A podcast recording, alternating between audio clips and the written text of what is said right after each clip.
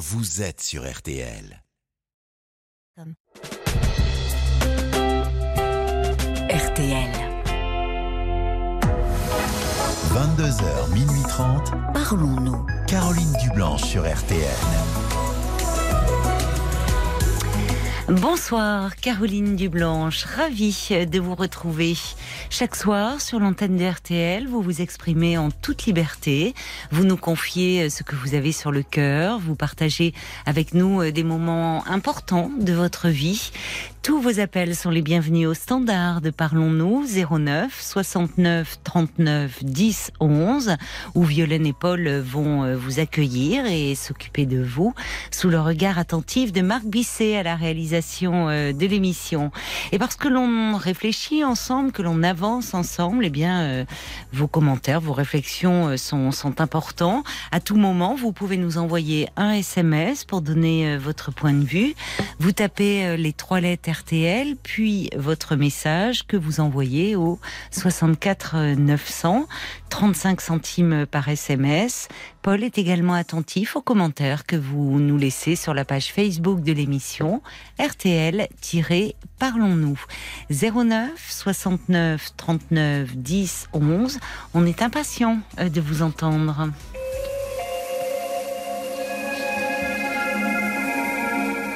Bonsoir Natacha. Bonsoir, bonsoir Caroline. Et bienvenue sur l'antenne d'RTL. Merci. Alors ça fait plusieurs, enfin ça va peut-être faire un an maintenant que je vous écoute et ça fait plusieurs Oui. fois que je me dis qu'il faudrait que je vous appelle. Oui. Donc là je me lance. Ben, voilà, vous avez parce qu'en ce fait. moment je rencontre un- des, enfin, des difficultés un peu plus importantes, on va dire. Oui, Alors ça concerne ma fille d'accord. qui, euh, enfin, qui va bientôt avoir 18 ans et qui, euh, qui, qui, bah, qui va pas bien et qui, qui fait des choses qui ne me conviennent pas, on va dire. Qu'est-ce qui se passe avec elle? Pourquoi vous pensez qu'elle ne va pas bien? Bah parce qu'elle lâche un peu tout au niveau de l'école. hein. Ah, oui, en effet. Euh, elle est, euh, elle est lycéenne encore? Je parle à mon psychologue, s'il te plaît. Oui, elle est lycéenne. Ah, il y a quelqu'un. C'est C'est bon. elle On qui parti. arrive? Non, non, c'est mon mari. Ah, C'est bon, votre. Il est D'accord. parti. Il n'est pas au Donc, courant de votre appel? Non, Non. non, non, non, il n'est pas au courant, mais je lui ai dit que j'étais avec une psychologue, donc il est reparti. D'accord. Oui, donc euh, je disais, euh, elle est lycéenne, donc Oui. ça fait un petit moment qu'elle a un peu lâché euh, l'école, Oui. on va dire. Alors après, Oui. elle a aussi des soucis de santé euh, Ah par bon rapport à, oui, des soucis de santé assez importants, on va dire, qui se, elle a fait des crises d'épilepsie en fait. Voilà. Ah oui. Et donc, euh, ça fait beaucoup. euh, Enfin, elle a changé de traitement et puis en ce moment, ça revient beaucoup. Donc, c'est vrai qu'elle manque beaucoup l'école. Oui, oui. Voilà. Elle, a, euh, elle souffre d'épilepsie depuis l'enfance. Alors, euh, Enfin, ça, a démarré comment? Ça a démarré vers l'âge de 8-9 ans. Oui, Bon, après, ça s'est calmé. oui. On va dire que ça. Enfin, elle en avait deux, une tous les tous les deux ans, on va dire. Donc, on a voulu lui changer son son traitement et, Oui. et malheureusement, bah, ça s'est accéléré. Donc là, elle a de nouveau été euh, hospitalisée pour voir si, euh, enfin, pour lui changer son traitement, sauf Oui. qu'elle en fait encore plus. Enfin bref, quoi. Donc là, Oui, donc c'est un une période qui est, qui est difficile aussi. Enfin, pour elle et, pour vous, parce que. Tout à fait, tout à fait, tout à fait. Euh, Et pourquoi, Mais- oui, enfin d'ailleurs, pourquoi ils veulent changer le traitement si elle faisait une crise Bah, ou parce deux que par an? justement, parce que justement, elle trouvait que c'était quand même trop, donc Beaucoup. je lui demandais si c'était vraiment, si c'était pas un autre type d'épilepsie, on va dire. Oui, d'accord. Donc ils sont en train d'explorer Voilà. un peu. Donc elle est partie à l'hôpital et tout ça pour, Oui. euh, pour euh, voilà, enfin. Et donc euh, voilà, donc ça, je pense que ça la tracasse. Mais oui, certainement. Mais Oui. bon, enfin, ce qu'il y a, c'est qu'elle est avec un, un garçon Oui, qui, bah, qui, enfin, qui n'est pas fréquentable pour, enfin, qui n'est pas fréquentable. Vous craignez il- qu'il ait une mauvaise influence euh, sur Ah mais c'est euh, pas je crains, j'en suis, j'en suis convaincue. Ah bon? Et en plus, il, bah, il a fait de la prison apparemment. Donc Ah euh, oui. ça, voilà, voilà. Donc c'est quand même. euh, Mais comment voilà. vous le C'est elle qui vous en a parlé? Non, non, Non. je l'ai découvert, euh, je l'ai découvert en, en fouillant en quelque sorte. Et vous savez En pour quel motif? Non, non, non, mais apparemment on s'est renseigné. Enfin, j'ai une de mes cousines qui s'est renseignée, Oui. une amie qui s'est renseignée sur lui, et c'est Oui. des motifs euh, de drogue. Oui. En sachant que moi j'ai mon frère qui a été euh, qui a été assassiné à la suite. euh, Enfin, donc voilà. Oh là là. Oui, vous avez déjà une histoire familiale terrible là-dessus. Exactement. Vous avez perdu votre frère qui était. Enfin, qui, qui était dans les histoires et il a, Oui. il a été assassiné comme ça, donc elle sait très bien en plus euh, Oui. ce que je pense de tout ça. et oui. Et elle, je sais pas là comment comment lui. Enfin, je lui par colère des fois je lui enfin je lui ai dit mais tu te rends compte enfin de toute façon depuis que tu es avec lui alors elle, elle s'est elle m'en a parlé parce que j'ai rapidement je sais pas exactement qui Mhm, c'est mhm. elle m'a dit que c'était un garçon voilà qu'il était bien que si euh, si euh, il n'était pas bien elle serait pas mise avec lui enfin voilà ce genre de choses Mais elle est amoureuse? Vous la sentez amoureuse de lui? Bah pff, oui oui mais bon euh, j'ai aussi l'impression que enfin je sais pas oui euh, elle en parle pas elle m'en parle pas hein, c'est un petit peu tabou euh, puis elle est très fermée c'est pas que c'est tabou mais elle est très fermée par rapport à ça et c'est voilà Ben, Parce qu'elle sait, euh, elle, elle, elle sait, enfin, forcément que que cette relation ne vous plaît idéal, pas. Ben dire. voilà, c'est pas le genre Mm. idéal. Oui, j'osais pas le dire, mais évidemment, il n'a pas Mm, le mm, profil. Il est, il est, il est sensiblement du même âge qu'elle. Oui oui, oui. Oui. Ouais. Il est un peu en errance euh, complètement de son Mm. côté. Oui. Voilà. Et ce qui m'énerve, c'est- enfin, ce qui m'énerve, c'est que j'ai toujours, euh, enfin, voulu justement lui inculquer, voilà, d'être avec quelqu'un qui l'attire vers le haut, quelqu'un qui, voilà, enfin, et puis elle a vu comme on a souffert de, de tout ça. Oui, Comme elle. ma belle-sœur, elle en souffre encore parce qu'elle Oui. a laissé deux enfants et, et euh, voilà quoi. Et donc là, je comprends pas qu'elle se mette dans une histoire alors qu'elle, dans ce genre d'histoire Oui. compliquée. euh. Oui, c'est pas, a- euh, c'est pas anodin justement.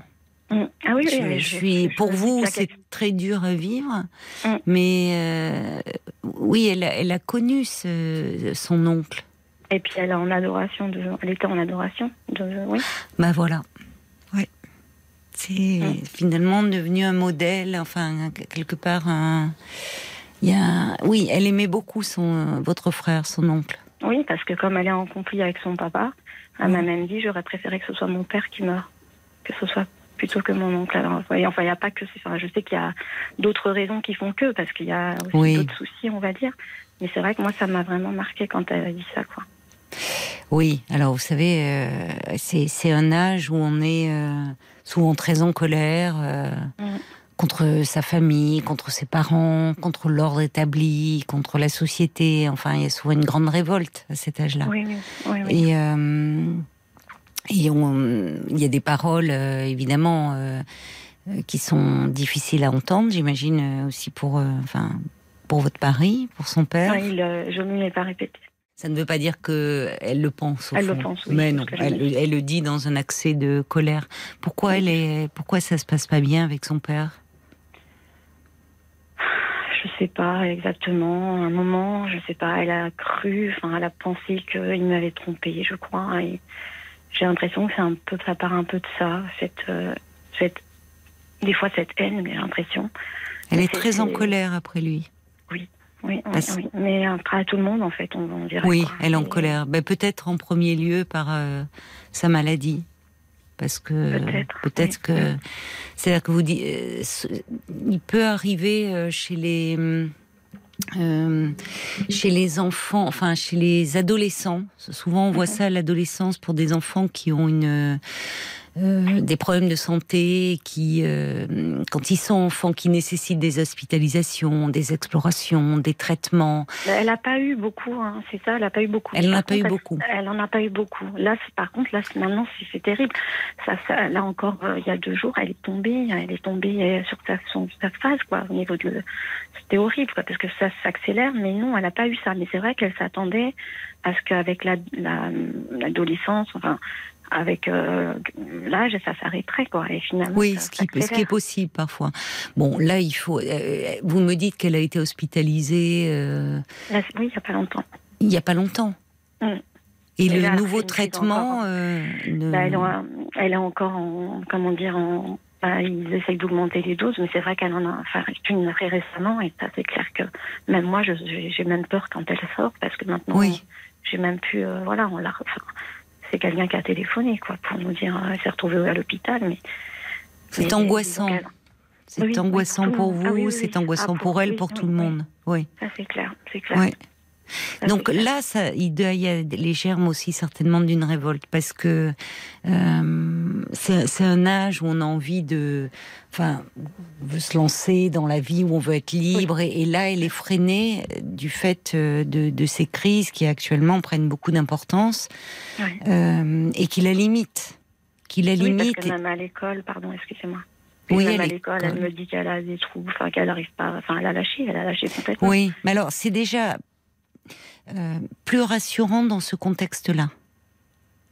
Euh, c'est-à-dire que hum, c'est ça, ça, a une répercussion sur euh, sur son moral, mais aussi certainement sur ses facultés d'attention. Les traitements mm. peuvent être lourds. Enfin, elle n'a pas lâché parce qu'elle a rencontré ce garçon. Semble-t-il. Il y a tout ah qui bah se mêle là. Elle n'a pas lâché parce qu'elle a rencontré ce garçon. Bah, elle l'a rencontré quand même, a priori, ça fait un peu plus d'un an, et c'est un peu plus d'un an qu'elle ah, a lâché quand même. Hein. Ah moi, je dirais que c'est ce que je lui ai dit. Enfin, colère, je lui ai dit, mais depuis que tu le connais, tu te rends compte, on, on est qu'en conflit, et qu'est-ce enfin, voilà, faut que tu réfléchisses à ce qui t'apporte. Oui, d'accord. Et voilà. vous l'avez rencontré, vous, ce garçon? Non, non, non, non, je l'ai pas rencontré directement, non. Non. Je fais un, un, alors je me suis dit ça sert à rien de lui dire, euh, enfin de, enfin de pas le voir ou des trucs comme ça. Bon, je sais qu'elle le fait parce que toute façon elle irait directement.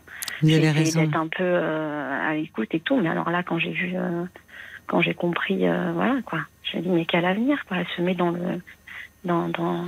Mais peut-être parce qu'elle sent, enfin, elle, elle sent quelque chose qui lui échappe actuellement dans sa vie.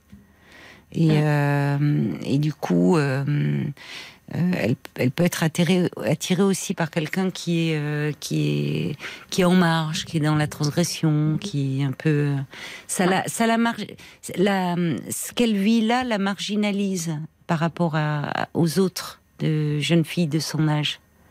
La maladie met à part. Enfin le hum, est-ce est-ce qu'elle a toujours des amis? Non, justement, je trouve qu'elle a, elle sait pas, non, non, Très peu, très très peu. Oui, parce euh, que c'est le risque. Euh, c'est le risque quand euh, justement un enfant se, enfin, se déscolarise, c'est qu'il perd aussi ses amis. Elle fait pas d'activité à côté. Non, elle fait rien. Elle fait rien. Il n'y a rien qui l'intéresse. Il y a rien qui Alors il y a des phases où elle passe. Alors c'est vrai quand elle fait une crise, elle dort énormément. Bah, elle, est, elle est, très fatiguée. voilà. Oui, ça la laisse dans un état de grande fatigue. Exactement. Mais après, je pense qu'elle était aussi un peu, en... là ça va mieux, mais j'ai l'impression qu'elle était un peu en limite en dépression aussi, oui, quoi, parce qu'elle, euh... enfin, elle voulait pas sortir, et puis c'était que des, moi le matin, pour la pour la réveiller, j'avais la boule au ventre, savoir comment elle allait réagir. Elle a des accès en plus de, de, d'agressivité, euh, donc. Euh... Et les traitements sont lourds aussi hein, pour l'épilepsie je sais pas, A priori, ça reste quand même une dose assez, euh, assez faible. D'accord, oui, ça dépend effectivement. Non, non, ça reste quand même une dose assez faible, mais c'est vrai que elle en a, elle en fait quasi une par mois, alors qu'avant, beaucoup. deux tous les deux ans, enfin oui, deux tous les ans, tous les 18 mois, quoi. Mais ce qui est fou, c'est qu'ils aient voulu changer un traitement qui fonctionnait bien. Bah, elle trouvait que c'était quand même beaucoup et voilà, elle trouvait que ça restait quand même beaucoup et alors. Oui, donc là, elle doit être, euh, elle doit être, des... enfin, elle doit être très déprimée. De, elle trouvait effectivement, c'est toujours trop une à deux fois par an, mais là, si elle en fait une par mois, enfin, c'est. non, puis là, en plus, c'était des situations un peu complexes. Elle s'est retrouvée vraiment au milieu de la rue, enfin, puis là, elle est carrément tombée sur son visage et complètement. Oh la pauvre, oui, c'était ah, abîmé le visage. c'est très angoissant. Oui. Ah c'est très angoissant parce qu'il y a une perte de contrôle totale là. Exactement. Et, puis elle regarde les autres aussi. oui, oui donc en plus elle avait changé de lycée, donc elle voulait, on a déménagé et elle s'y est pas du tout sentie bien, donc euh, ça n'a pas aidé, on va dire. Ça fait beaucoup, oui. Il y a eu beaucoup de, de facteurs là qui, euh, qui expliquent qu'elle ne, qu'elle ne soit pas bien. Et par rapport à l'équipe là qui la suit, euh, ça serait important de, de, leur parler parce que souvent ils travaillent avec des psys. Enfin, elle aurait besoin d'un accompagnement. Elle refuse, elle refuse. On lui a proposé euh, Eux, je ne pense pas. Mais moi, je n'arrête pas. ah voilà, elle refuse parce que ça vient de vous. Complètement. non, non, non, non. Ah si, si, elle lui a proposé sa neurologue. Ah si, si. Elle refuse. Non, non, elle refuse même Faut qu'elle réinsiste. Enfin, parce qu'effectivement, rien ne peut se faire sans, sans son accord à cet âge-là. Euh, elle, est vraiment fermée. Elle est vraiment fermée. Oui. Elle est vraiment. Bah, c'est qu'elle va pas bien. Elle est vraiment fermée à tout ça. oui, et puis elle refuse. Elle la relaxation. Je lui ai dit, il y a du rékit. On m'a même proposé de faire. Euh, je lui ai dit, t'as pas besoin de parler. C'est juste un petit peu pour que tu te sentes bien. Et tout. Elle refuse tout tout, tout. Et puis c'est assez agressif quand euh, même ça, quand on, sa hum, conseillère d'éducation, pareil, elle refuse, mais elle, en devient agressive, quoi. Oui, parce qu'elle est mal au fond, parce qu'elle s'enferme. Euh, ah, elle s'enferme dans une attitude d'opposition, finalement, à l'égard de tout ce qui est adulte et autorité. Tout à fait. Donc avec ce garçon, elle est comme si finalement, lui, parce qu'il est peut-être en marge, rejeté aussi euh, par pour enfin ou qu'il se sent comme tel, il a fait de la prison. Vous voyez, c'est il y a quelque chose presque dans cette transgression qui est très attirant, comme si euh, presque en allant plus loin, c'était que lui qui pouvait le comprendre. Vous savez, quand on est révolté contre tout le monde, on peut aller vers des gens qui eux-mêmes euh, vont être en marge, vont être. Alors c'est un âge où la révolte en soi, d'ailleurs, n'est n'est pas une mauvaise chose tant que ça se retourne pas contre soi. Si on n'est pas révolté quand on est jeune, quand est-ce qu'on le saura? C'est aussi des jeunes qui font bouger. mais voilà, là je suis d'accord avec vous. Puis elle a grandi, puis ça fait un petit moment. Oui, oui, oui. non, non, mais je suis d'accord. Euh, là, je comprends. Bah, je comprends votre inquiétude. Elle est fondée. Hein, elle est parfaitement fondée, Natacha. Puis, euh, voilà. Alors des fois, me dit oui. Euh, oui, de toute façon, j'ai hâte de partir. Non, mais tu vas partir où? Enfin, je lui ai pas dit, mais tu vas aller fleurir avec lui. Enfin, bref, bref, pardon. Oui. Non, mais bon, des fois, j'ai des paroles aussi euh, dures parce que moi, j'ai je, je, l'impression de plus. Je me suis, ça va pas du tout, quoi. Là, j'ai l'impression de tout porter. En plus, voilà, son papa, il est pas. Voilà. Après, je lui en ai même pas parlé de ce garçon. Pourquoi Je sais pas. Je sais pas. Ah, c'est pour ça, parce que ça m'a interpellée. Là, je me demandais qui rentrait dans la pièce quand vous avez commencé à appeler. Oui, oui, Donc, vous lui dites. Je n'en ai pas parlé. Et bah, pourquoi Parce que. il, parce qu'il tient pas son rôle de père aussi. Voilà. Euh, voilà. Alors là, il y a peut-être quelque chose. Ah oui, mais j'en suis. Je sais, hein, Parce que, il y a ça, pas que ça. Il y, a il y a plein de choses euh, qui sont. Oui.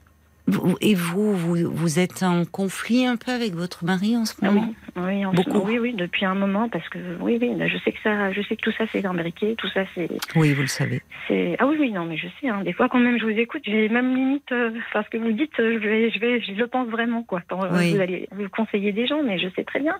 Sauf que là, je sais pas concrètement quoi faire pour ma fille, quoi, parce que là, c'est ma priorité. Mais je Même si je sais que je sais que je sais que c'est un ensemble et que voilà. Mais là, j'ai un petit peu, je me sens, je me sens démunie. Je, oui, je, comprends. et je me sens seule en fait. Et, oui. Voilà. Ben oui. Elle est fille unique? Non, non, non. Et puis avec les autres, c'est pas facile non plus. Oui, ben oui, ça.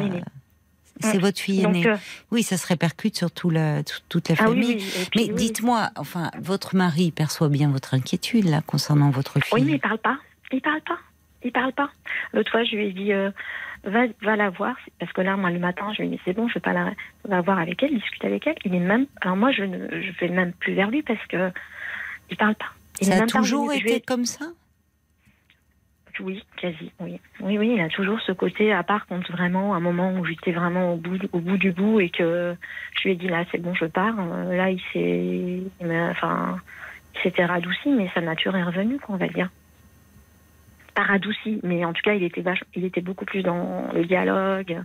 Mais en fait, il parle pas du tout. Alors lui aussi, il a vécu des choses euh, terribles. Mais là, j'ai l'impression de porter tout le monde, quoi. Mais c'est, oui, mais c'est normal. Hein. C'est normal parce que c'est trop lourd. Et ah en fait, ce que vous décrivez, euh, ça, ça concerne les, aussi votre mari, enfin le, son père. Et, ah oui, oui, c'est clair. Bah ah oui. mais oui, parce que là, euh, Là, en fait, euh, alors ce qui est compliqué, c'est qu'il y a votre conflit conjugal en arrière-plan. Mm. Qui fait que euh, vous, ne, vous ne lui parlez pas. Est-ce que c'est par souci de la protéger Parce que vous lui en voulez, lui, de ne pas se rendre compte qu'il y a un problème? Non, j'ai aussi un peu peur de sa réaction, je sais pas. Après, euh, parce qu'ils ont eu des. enfin, ça a été loin à un moment. Hein. Mais, mais sincèrement, c'était ma fille hein, qui était agressive avec son père Oui. Oui, mais il y a peut-être un problème à ce niveau-là. Et donc, Ah mais j'en suis sûre, mais je le sais. On avait été voir un psychologue hein, de toute façon, hein, et elle avait dit qu'il fallait qu'il retrouve son rôle de père. Et quand euh, il a repris son rôle de père, bah, il l'a repris un peu trop, quoi, on va dire. Et quand euh, Oui, c'est ça. il l'a repris un peu trop, après il m'a fait le reproche que que en fait euh, bah, quand euh, c'était un peu trop, je me voilà, je disais des choses et que donc Oui. après il a tout relâché. En fait. Oui, donc il passe d'une absence exactement. à un excès d'autoritarisme. Donc ça, c'est forcément mal vécu, ça. Ah oui, et puis donc après, bah, finalement, moi j'avais même l'impression qu'elle ne respectait, enfin qu'elle nous respectait même plus, quoi. euh, voilà, donc c'était exactement Oui, ça. mais ce qui est intéressant, c'est que justement, avec cette absence de d'autorité euh, paternelle, mais autorité au bon sens du terme, autorité qui est aussi rassurante et structurante, c'est pas l'autoritarisme. Oui. Euh, Il y, a, il y a quelque chose qui c'est un rap. Et Le père, il incarne un peu la loi finalement aussi d'une Oui, certaine façon. principe, oui, oui, moi, Enfin, vous voyez dans le sens ouais, de. moi je revois par rapport à mon père, tout simplement. Hein. Voilà, il y a quelque chose de. euh, Il n'y a et- la- mots, hein, on respecte, quoi. Enfin, C'est ça, c'est ça. Ah, ouais. Là où des mères parfois disent, euh, plus avant d'ailleurs que maintenant, mais disant tu vas voir, euh, quand je vais en parler à ton père ou envoyer l'enfant, ou l'enfant intériorise que même si le père n'est pas là, il y a des règles, il y a des limites, il y a des interdits qui fonctionnent même en son absence. C'est un peu l'histoire du feu rouge. Hein. C'est, enfin, Ouais. vous voyez, c'est. Et moi, elle ça- a fait des choses que dont je ne lui ai pas parlé du tout à mon mari. hein. Elle a fait des choses là, euh, en l'occurrence, bah, il était venu. Là, je suis très en colère parce que j'ai appelé en fait le jour où j'ai découvert que on allait en rendre visite. Ben, il était venu. Il avait passé la nuit là-bas. Alors que, enfin, c'est c'est sa neurologue qui me l'a dit Il avait passé la nuit où? À l'hôpital. Le, son. Auprès de sa fille? Non, non, pas mon, par- pas mon mari, pardon. Son copain. Il était venu à l'hôpital, le copain de ma fille, enfin, le peu fréquentable, on va dire. Il est venu, il est resté à l'hôpital et, et le soir, enfin, il est venu et puis il est resté là-bas. Et les Oui. infirmières s'en sont rendues compte, euh, enfin, au petit matin. Donc euh, j'ai été, mais alors. euh, Vous avez dit, elle est, elle est encore mineure là, votre fille. Oui. Ah, mais j'ai été. Donc vous avez dit que vous ne souhaitiez pas, euh, en tout cas, qu'il passe la nuit auprès d'elle. Ah ben non, j'étais à l'hôpital. Oui, mais vous voyez, il est là, là où son père n'est pas là. Et en fait, elle a certainement euh, besoin de son père. Elle aurait besoin de son père. Alors, d'un père qui puisse être un père pour elle et qui puisse s'inquiéter pour elle.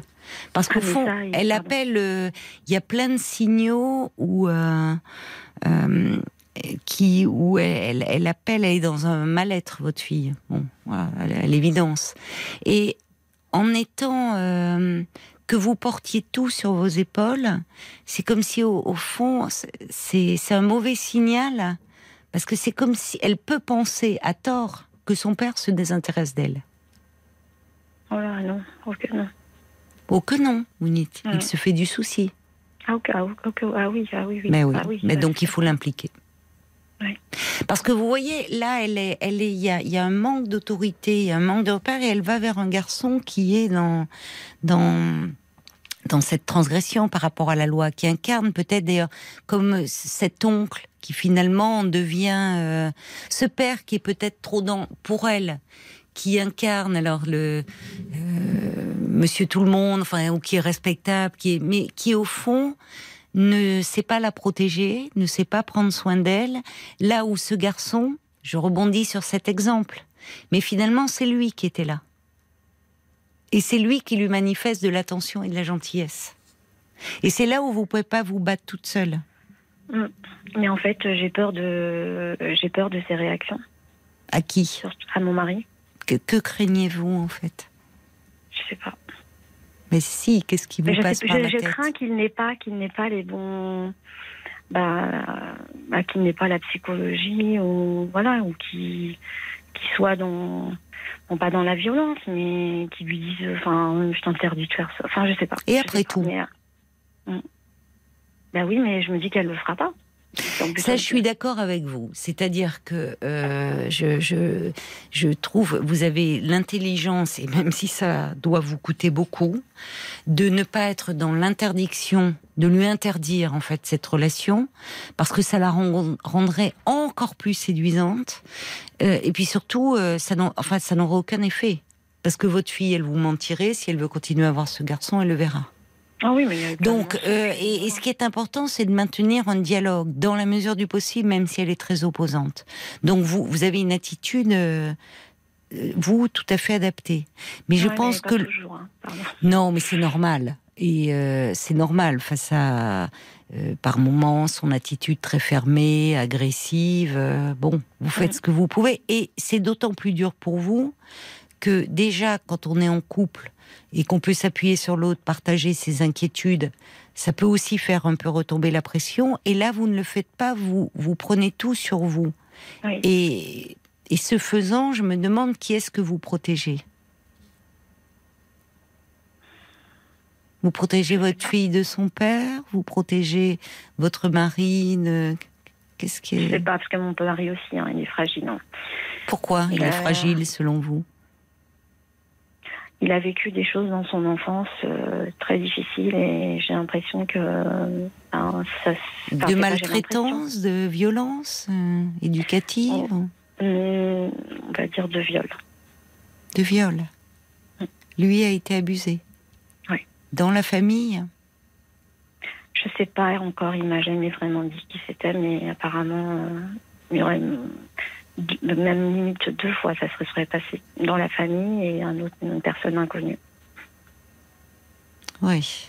Mais alors, il a été suivi, hein, on a essayé de, enfin, il a trouvé quelqu'un de très bien, mais À l'âge adulte ah oui, récemment. Oui, récemment. D'accord, parce qu'il a pu s'en ouvrir à vous.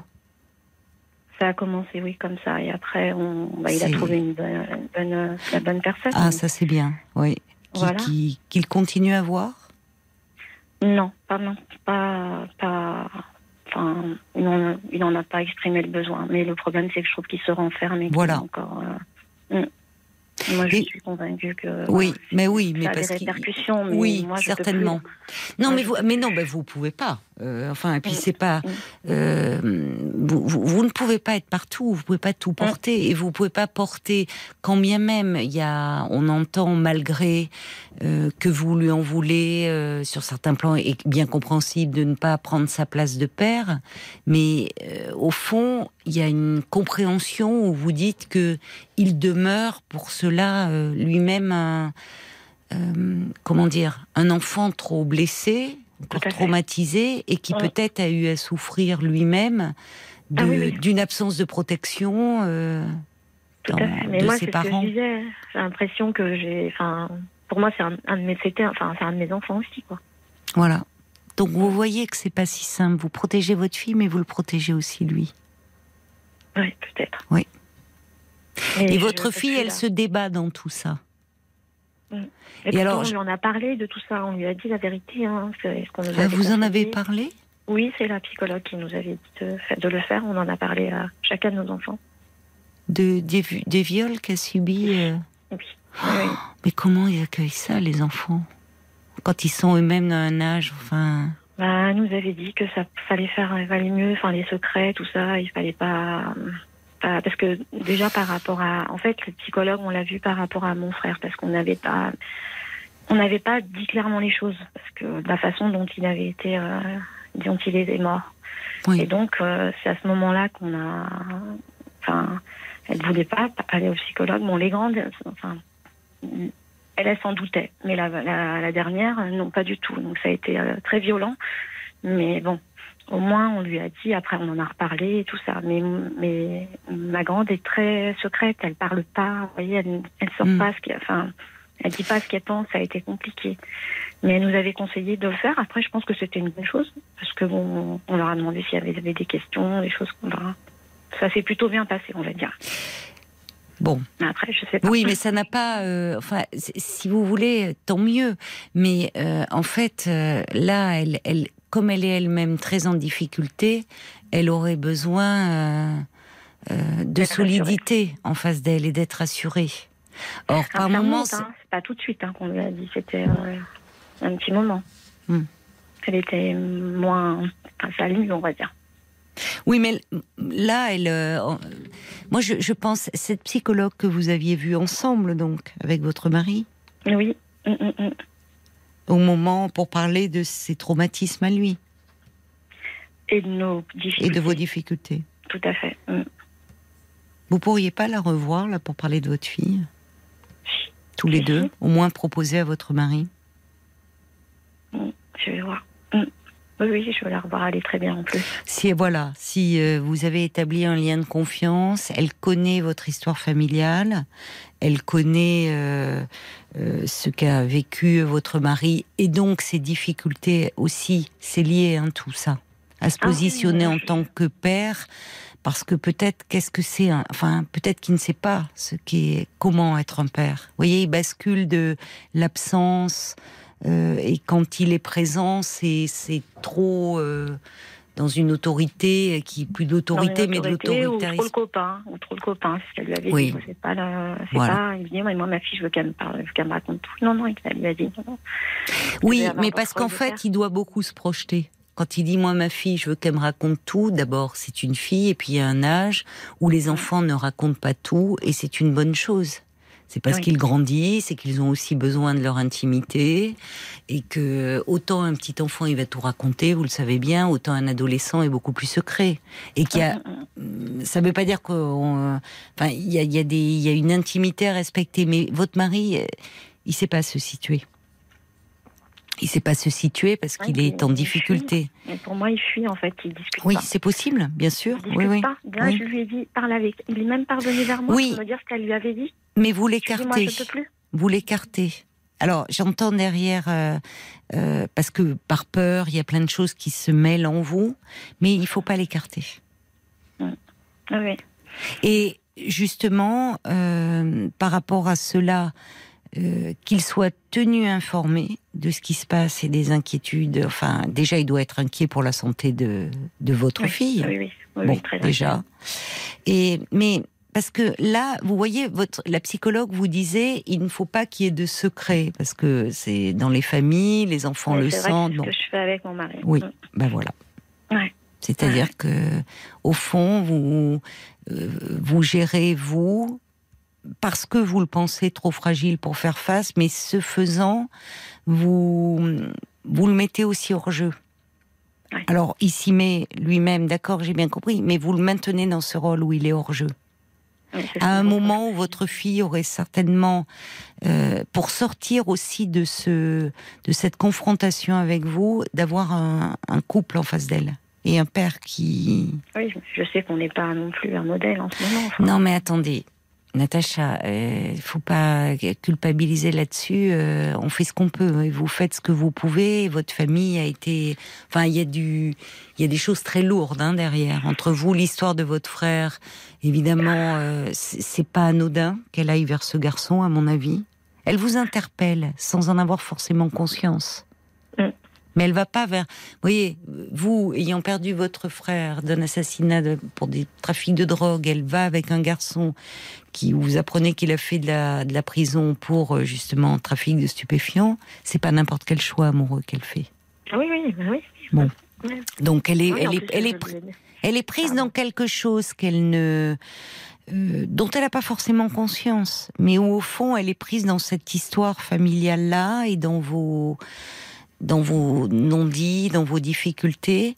Et je pense que dans un, enfin, moi la telle que je perçois les choses, tout est très entremêlé et j'entends que la priorité c'est votre fille actuellement, mais ça va passer aussi par le fait que euh, vous, justement, pour le moment, vos différents de, de couple, euh, quitte à les mettre là un peu de côté, mais pour faire bloc en tant que parent.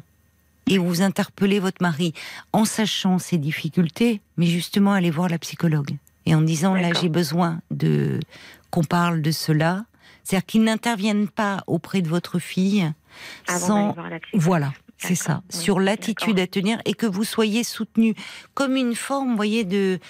euh, Vous, enfin, c'est pas une forme, comme un accompagnement parental. Parce qu'il y a de quoi être démuni. Il y a de quoi être démuni. Vous savez, j'imagine euh, bah, des, auditeurs, des auditrices qui sont parents euh, d'enfants, adolescents ou de jeunes adultes qui doivent très bien comprendre votre désarroi.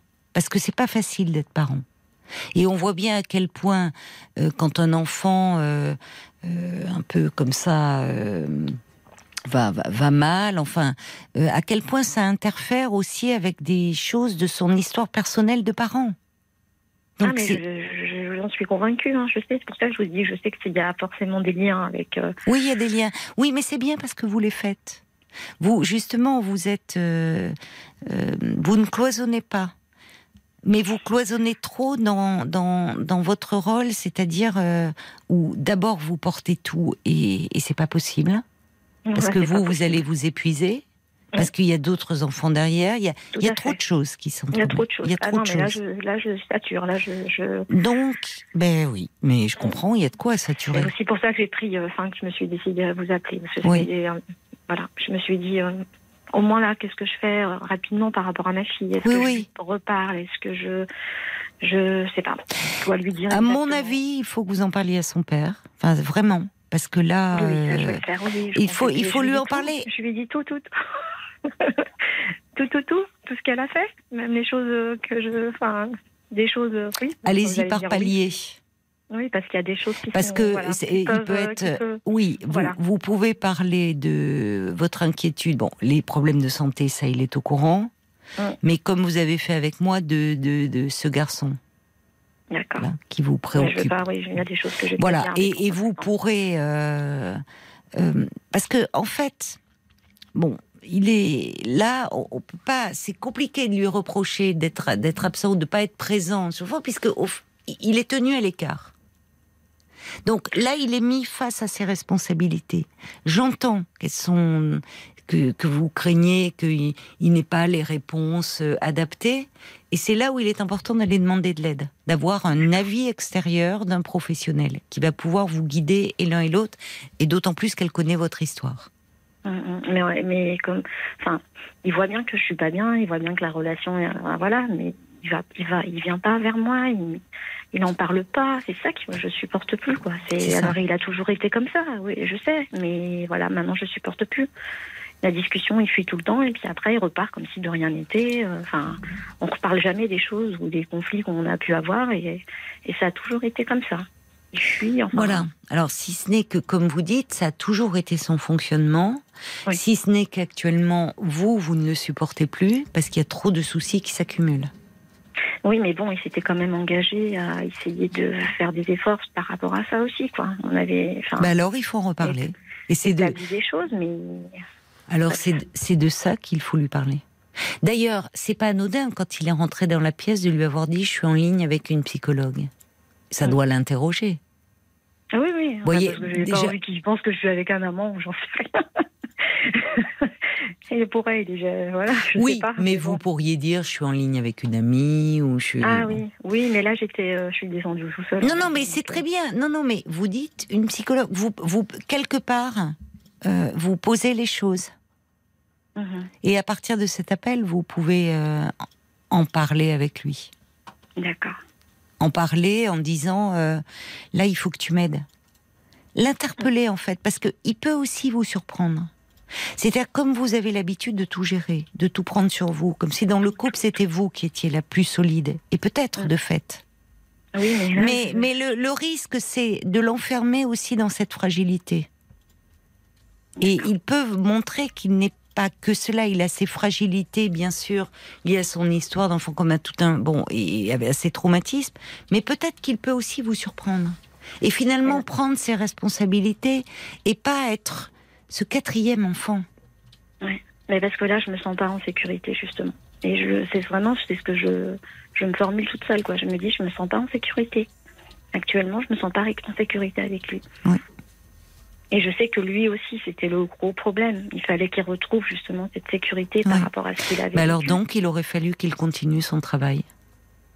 Ouais. Mais euh, évidemment, c'est douloureux, hein, parce que c'est se confronter à ce passé, se confronter à ces traumatismes, et c'est nécessaire. Mais là, faire une démarche où vous lui dites, vous lui dites, écoute, là, moi, je, actuellement, je, c'est plus possible. Je ne peux plus avec les problèmes de notre fille, ses problèmes de santé, le fait qu'elle est déscolarisée et qu'elle fréquente un garçon euh, euh, qui m'angoisse énormément de par son vécu. Euh, je, oh, j'ai besoin qu'on retourne voir euh, la psychologue. Euh, qu'on, il faut qu'on soit deux. Lui dire, il faut qu'on soit deux face à ces problèmes-là. D'accord. Et je pense que votre fille non plus ne se sent pas en sécurité. Sûrement. en fait, et qu'elle a besoin en face de ren- rencontrer une autorité, mais une autorité structurante, et des parents qui font bloc autour d'elle, parce que ça aussi c'est réconfortant. Elle a beau être à un âge où elle conteste l'autorité des parents, la famille, l'autorité en bloc, sentir quand même qu'il y a des parents en face d'elle qui font bloc, c'est aussi euh, montrer qu'elle compte pour vous. Et peut-être qu'elle a besoin que de, de votre part, elle le sait. De la part de son père, c'est certainement plus fluctuant. Et c'est peut-être pour cela qu'elle est si agressive avec lui. Mm. Aussi. Derrière cette agressivité, Alors, il y a souvent une phases, demande. euh, maintenant, elle s'est. Bah, en fait, il, il- tout est. Enfin, il s'implique dans rien. Quand elle lui demande quelque chose, c'est oui. Donc, en fait, il, il, il évite le. Il, il évite le conflit avec elle parce que ça avait été très très loin. Donc maintenant, euh, voilà. Oui, mais à force d'éviter le conflit, euh, tout, non, vous voyez, ça bouillonne en fait derrière.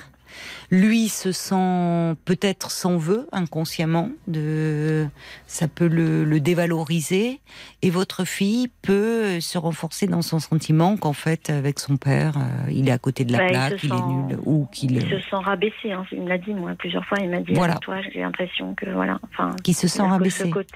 ouais, il a ce côté un petit peu à se sentir euh, que j'ai tendance à le dévaloriser. Enfin, Hum. C'est ce qu'il ressent.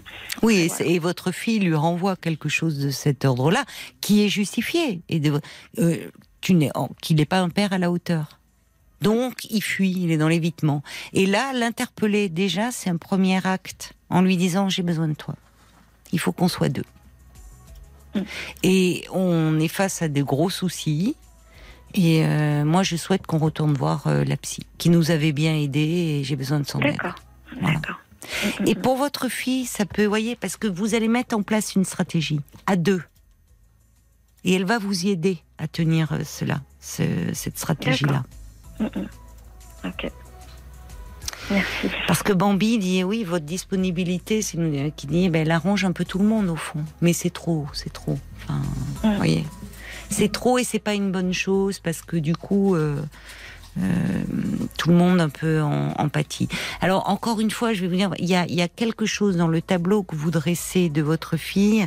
Je pense qu'il y a quelque chose de très réactionnel. Et très réactionnel et très lié aussi à ses soucis de, de santé qui doivent beaucoup l'angoisser et où elle envoie un peu paître tout le monde, y compris la neurologue. Et enfin, vous voyez, on peut rendre, euh, qu'elle peut rendre responsable parce qu'elle est, elle Ah peut oui. dire elle est Oh là nulle, là, elle trouve elle- pas elle- le, elle- Ben elle voilà. exactement ça. Je, je- Ben voilà. Il faut que je change. elle est nulle, elle trouve pas le bon traitement. Je suis encore, vous voyez. Bon, Oui, donc Ah oui, votre fille là, elle est, euh, elle en veut à la terre entière. Mm. Donc il faut retrouver un moyen de, de l'aider, de, de lui parler, de, de retrouver. euh, et, ça- et ça peut rentrer dans l'ordre, ça. Déjà, quand on va trouver un traitement qui qui fera qu'elle ira mieux. conviendra mieux. Mais bien sûr, bien Mais c'est pas la peine que je lui parle de, enfin, de- enfin, du garçon en lui disant Non, que pour le moment, non. euh, C'est pas la peine. Pour le moment, non. Enfin, moi, j'ai toujours, je lui avais toujours dit qu'il fallait que- qu'elle soit avec quelqu'un qui la tire vers le haut, qu'elle se donne les possibilités pour avoir le choix dans sa vie. Mais bon, j'ai l'impression qu'elle a pas du Oui, mais pour le moment, ça se trouve, ce garçon, avec le passé qu'il a, il a pu faire des trafics de drogue. Enfin, je comprends tout à fait que ça vous inquiète, mais peut-être que là, il est, c'est lui qui, il, comment dire, il prend soin d'elle entre guillemets. Enfin, peut-être pas entre guillemets. Au fond, cette histoire de l'hôpital, il était là, il était auprès d'elle, et peut-être gentil avec elle. peut-être. Bah, elle Oui. se voit fiancée avec lui. Hein. Enfin, pour elle, elle est fiancée. Oui, alors bon, vous, je comprends, j'imagine vos cheveux se dresser sur la tête, mais on n'en est pas là. Hein. Elle, euh, Non, non, là, tout lui échappe. Elle est bon, s'il est, vous voyez, elle voit qu'il est gentil et elle a besoin, euh, elle a besoin qu'on prenne soin d'elle. Et pour ça, il faut déjà que vous arriviez euh, à retrouver votre place de parent par rapport à elle et être deux. Et il faut impliquer votre mari. Ça passe, à mon avis, par là aussi. Qu'on me dit, tout le monde me dit ça.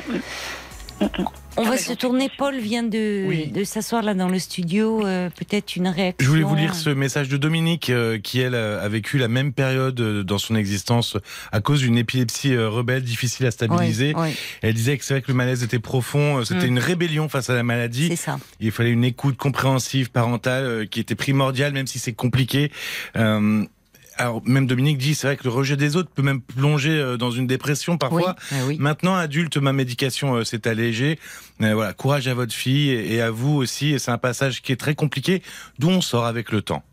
Oui, moi je pense qu'il y a quelque chose de très réactionnel. Euh, là où, euh, enfin, on voit pas quelque chose de. On peut s'interroger toujours à cet âge-là s'il n'y a pas une problématique plus euh, une pathologie qui pourrait se dessiner dans certains comportements. Là, tout est imbriqué. Il y a tout un contexte et il y a la maladie en plus. Et à cet âge-là, il y a quelque chose d'une très grande injustice. Et je vous disais, des enfants qui jusque-là suivaient bien le traitement parce qu'ils ont des pathologies un peu lourdes, ou même je pense des enfants qui ont des diabètes, euh, qui, qui sont très, ils suivent bien le traitement. À l'adolescence, ça devient extrêmement compliqué et ils, ils envoient paître. euh, Pardonnez-moi l'expression, mais tout le monde, y compris les médecins qui les soignent, ils veulent plus suivre leur traitement, ce qui est une façon un peu, quand tout échappe, de se réapproprier sa vie. Et donc, je pense qu'il y a le, le facteur maladie joue aussi au-delà du contexte. Donc, gardez quand même, euh, restez confiante, mais il faut pas que vous vous, vous débattez trop toute seule. Oui, d'accord. Impliquez votre mari davantage. Oui, c'est ce que je vais faire. Bon courage, Natacha. Merci beaucoup pour tous vos conseils. hein. Je, j'adore vous écouter euh, Ben, en replay euh, tous les matins quand je vais au travail. Enfin, j'aime beaucoup. J'adore. bah, écoutez, merci beaucoup de, de votre confiance. Vous voyez, ça réagit. Là aussi, je reçois un message. Quelqu'un dit ancienne euh, épileptique dans l'enfance et l'adolescence. J'avais un problème avec mon père aussi.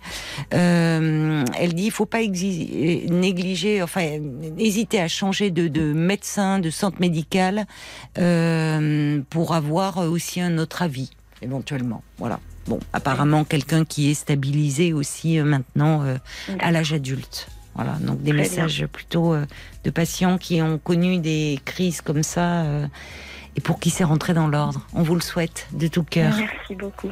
Merci beaucoup, Caroline. Et parlez-en à votre mari, y compris de cet oui, appel. oui, oui.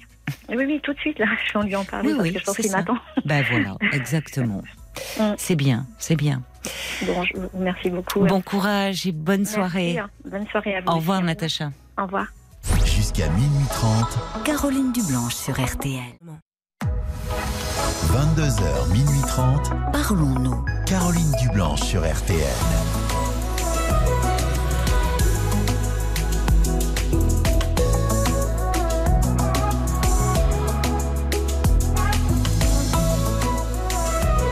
On, a, on était, euh, Paul et Violaine me disent qu'on était en ligne avec euh, Marie, euh, qui, qui qu'on devait avoir à l'antenne, et puis et puis on a un petit souci, on tombe sur votre répondeur, euh, Marie. Donc si vous entendez euh, ben, cet appel, n'hésitez pas euh, peut-être à décrocher. Quand on vous appelle, euh, les numéros sont masqués. J'en profite pour dire cela, ça peut vous inquiéter. Euh, parfois à cette heure-ci, on reçoit suffisamment d'appels indésirables dans la journée. On n'a pas en plus envie euh, à quasiment 23 heures de dire qu'est-ce que c'est ce numéro masqué. Alors c'est nous. Je dis ça. J'espère que vous n'allez pas avoir un appel indésirable masqué. Euh, mais euh, à cette heure-là, quand on vous rappelle de, de la radio d'RTL, le numéro n'apparaît pas. Ne vous inquiétez pas. À cette heure-ci, euh, c'est nous. On cherche à vous joindre. 09 euh, 69 euh, 39 euh, 10 11. C'est le standard euh, de Parlons-nous hein, que vous pouvez appeler. Nous sommes en direct et à vos côtés jusqu'à jusqu'à minuit et demi, bien sûr, comme comme tous les soirs. Paul, euh, Déjà, vous J'avais des voulez réactions réagir pour Oui. Natacha. Oui, oui, Exactement, il y avait euh, par exemple Catherine qui disait vous êtes très courageuse Natacha. Oui. Ah oui. Euh, car vous en avez beaucoup dans l'assiette, euh, c'est ce qu'elle dit. Et puis il y a Georges aussi qui dit, c'est vrai que c'est beaucoup de courage. Être enfant et avoir une maladie, c'est pas très simple pour tout le monde, et pour l'enfant et pour la famille. Ah non, non, non, il y, a, souvent un moment qui est très difficile, euh, et pour les équipes médicales hein, d'ailleurs, qui suivent, mais qui, bon, qui savent, qui suivent les adolescents, mais surtout pour les parents qui sont très désemparés, parce que bah, déjà, c'est difficile d'avoir un enfant euh, malade, qui souffre d'une pathologie et qui, qui est chronique, qui nécessite un traitement euh, régulier, des visites régulières à l'hôpital, des bilans quand l'enfant est petit ou enfin un enfant de 8-10 ans, euh, il suit bien le traitement. Et comme je le disais, c'est au moment de l'adolescence, souvent où là les choses se compliquent, où il y a un mouvement de rébellion, où l'adolescent souvent ne veut plus prendre le traitement, traitement qui lui est euh, ô combien nécessaire, et parce que c'est aussi une façon de, il y a une forme de, de révolte contre, contre la maladie, contre tout ce que ça a nécessité. Et puis c'est aussi une façon, pas la meilleure évidemment, mais symboliquement de se réapproprier sa vie. 22h, minuit 30. Parlons-nous. Caroline Dublanche sur RTN. Parlons-nous, c'est votre moment chaque soir sur RTL. Vous êtes au cœur de ce rendez-vous euh, de l'intime en partageant avec nous euh, vos peines, vos joies, vos soucis, vos questionnements. De 22h à minuit et demi, vous êtes les bienvenus sur l'antenne de RTL. 09 69 39 10 11, c'est le standard de Parlons-nous et c'est un numéro de téléphone non surtaxé que je vous invite euh, à appeler si vous désirez me parler. Et puis, eh ben, parce qu'on réfléchit euh, ensemble et que un point, euh, plusieurs points de vue valent mieux qu'un, eh bien c'est intéressant aussi d'entendre euh, vos réflexions, euh, peut-être euh, votre vécu qui peut enrichir aussi l'expérience de, de l'auditeur qui est à l'antenne. Donc n'hésitez pas à nous envoyer un SMS au 64 900 code RTL 35 centimes par message et à nous écrire également sur le groupe Facebook de l'émission RTL-Parlons-nous. Bonsoir Sylvain. Bonsoir Caroline.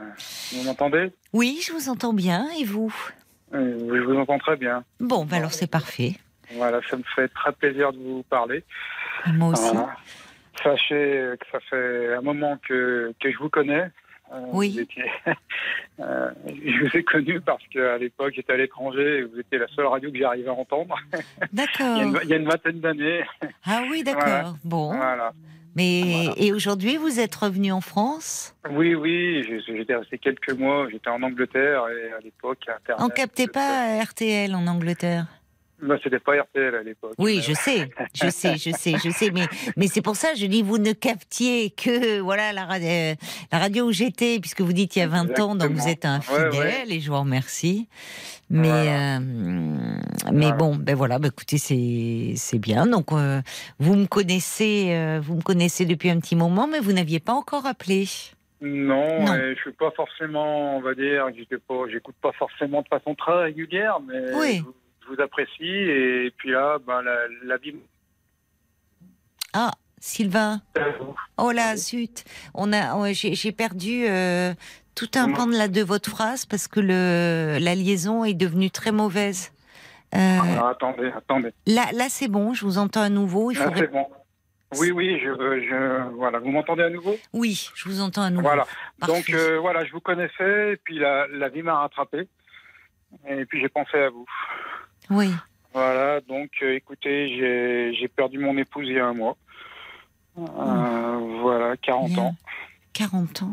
Qu'est-ce qui s'est passé? Qui a 40 ans, une artère euh, qui, qui a lâché. Euh, tout, tout allait bien. C'est euh, Ouais. voilà, c'est un drame. C'est un drame. Ouais, C'est épouvantable, oui. c'est épouvantable, oui. Parce que c'est d'une d'une brutalité. C'est d'une brutalité insupportable. Oui. Euh, voilà, tout, tout allait bien. On devait, on avait des projets. On, là, on devait être à l'autre bout du monde. euh, Et puis, un mois avant, ben, tout, tout s'arrête. Voilà. c'est. Donc, ouais, je suis euh, vraiment. Sincèrement, terriblement désolée pour vous parce que c'est, oui, là, là, là, c'est, déjà, c'est terrible de, de perdre enfin son conjoint jeune. euh, alors, dans des circonstances aussi brutales, euh, enfin, c'est. Ah, bah, dans la journée, on, dans la journée, on communiquait, euh, tout allait bien, quoi. Voilà, c'est c'est devenu, c'est venu comme un accident de la route. ça. en quelques secondes, elle est partie, quoi. Oui, enfin, on, peut- on peine, on, on peut pas. Il faut du temps, enfin, pour intégrer. Ça paraît, euh, ça paraît, euh, enfin, irréel. Irré- voilà, je merci. Je cherchais le mot irréel. Voilà. en fait. C'est le mot. Ça fait, ça fait un mois, donc j'ai eu le temps de, comment dire, c'est encore super court, mais c'est trop court même. Oui, oui. Mais si je vous appelle, c'est que Vous bah, surnagez là, vous essayez de je- je- maintenir je la tête surnage. hors de l'eau. c'est exactement l'image que j'ai. C'est oui. exactement l'image que Oui. j'ai. Euh, voilà. Donc, euh, si je vous appelle, c'est que j'ai bon, j'ai deux filles, Ah oui, oui. Qui ont quel âge? 11 ans et 14 ans. Euh, Oui. c'est- épouvantable. Oui. C'est épouvantable. Et bon, Comment elle Alors pour elle, vous devez tenir? C'est ça, c'est exact. On, tient- on tient tous les trois. c'est ça. tous les Vous trois. tenez, oui. Euh, Oui. on, survit en fait. C'est Oui, de la c'est ça. survie. Oui, c'est vous fonctionnez, quoi. Vous essayez de fonctionne. maintenir un cadre. euh, on, on est très très bien entouré. ça, c'est important. Familialement, vous voulez dire euh, De tout point de vue, d'un point de vue familial, les amis, les voisins, le travail. Oui. De, de tout point de vue, ça- dans la situation, je peux pas être mieux. Euh, même vis-à-vis de mes filles, euh, elles me soutiennent autant que je les soutiens. Oui, oui. Et c'est ça qui est incroyable. Comment C'est-à-dire comment elle, euh, comment ça se manifeste Que vous sentez ce qu'elle vous porte aussi Vous vous sentez porté Enfin, vous dites vous Oh, faites bloc c'est- tous les trois. C'est ça. C'est même physique, quoi. Enfin, Oui, oui. maintenant, j'arrive, mais il y a encore deux semaines, elles étaient plus fortes que moi. Euh, alors que bah, on adorait, on adorait euh, la- mon épouse et leur maman. Ben oui, Euh, ben oui. Ah. Bien sûr, bien sûr. euh, elles ont, elles ont pleuré deux jours. Ensuite, elles ont pleuré le jour de l'enterrement. Et en dehors de ça, c'est quasi, quasi normal. Elles ont repris leurs activités. Euh, et en fait, voilà, le but de mon appel, c'est pas pour faire pleurer tout le monde. non, C'est le but de mon appel, c'est il faut avancer. Euh, la vie nous a pas fait de cadeau. Non. Et, et moi, ce qui, ce qui me fait peur, donc euh, c'est l'avenir ou pas. hein. oui. Euh, mais elles- elles- limite, elles vont trop bien. Oui, je je- je voudrais anticiper une réaction que je ne vois pas en fait. Vous avez raison.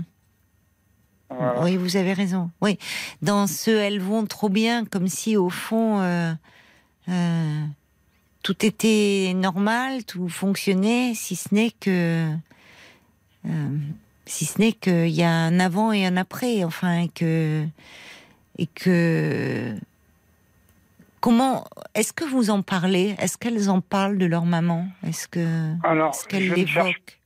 On a, on a une belle photo de leur maman dans le salon. Euh, quand on veut en parler, on en parle.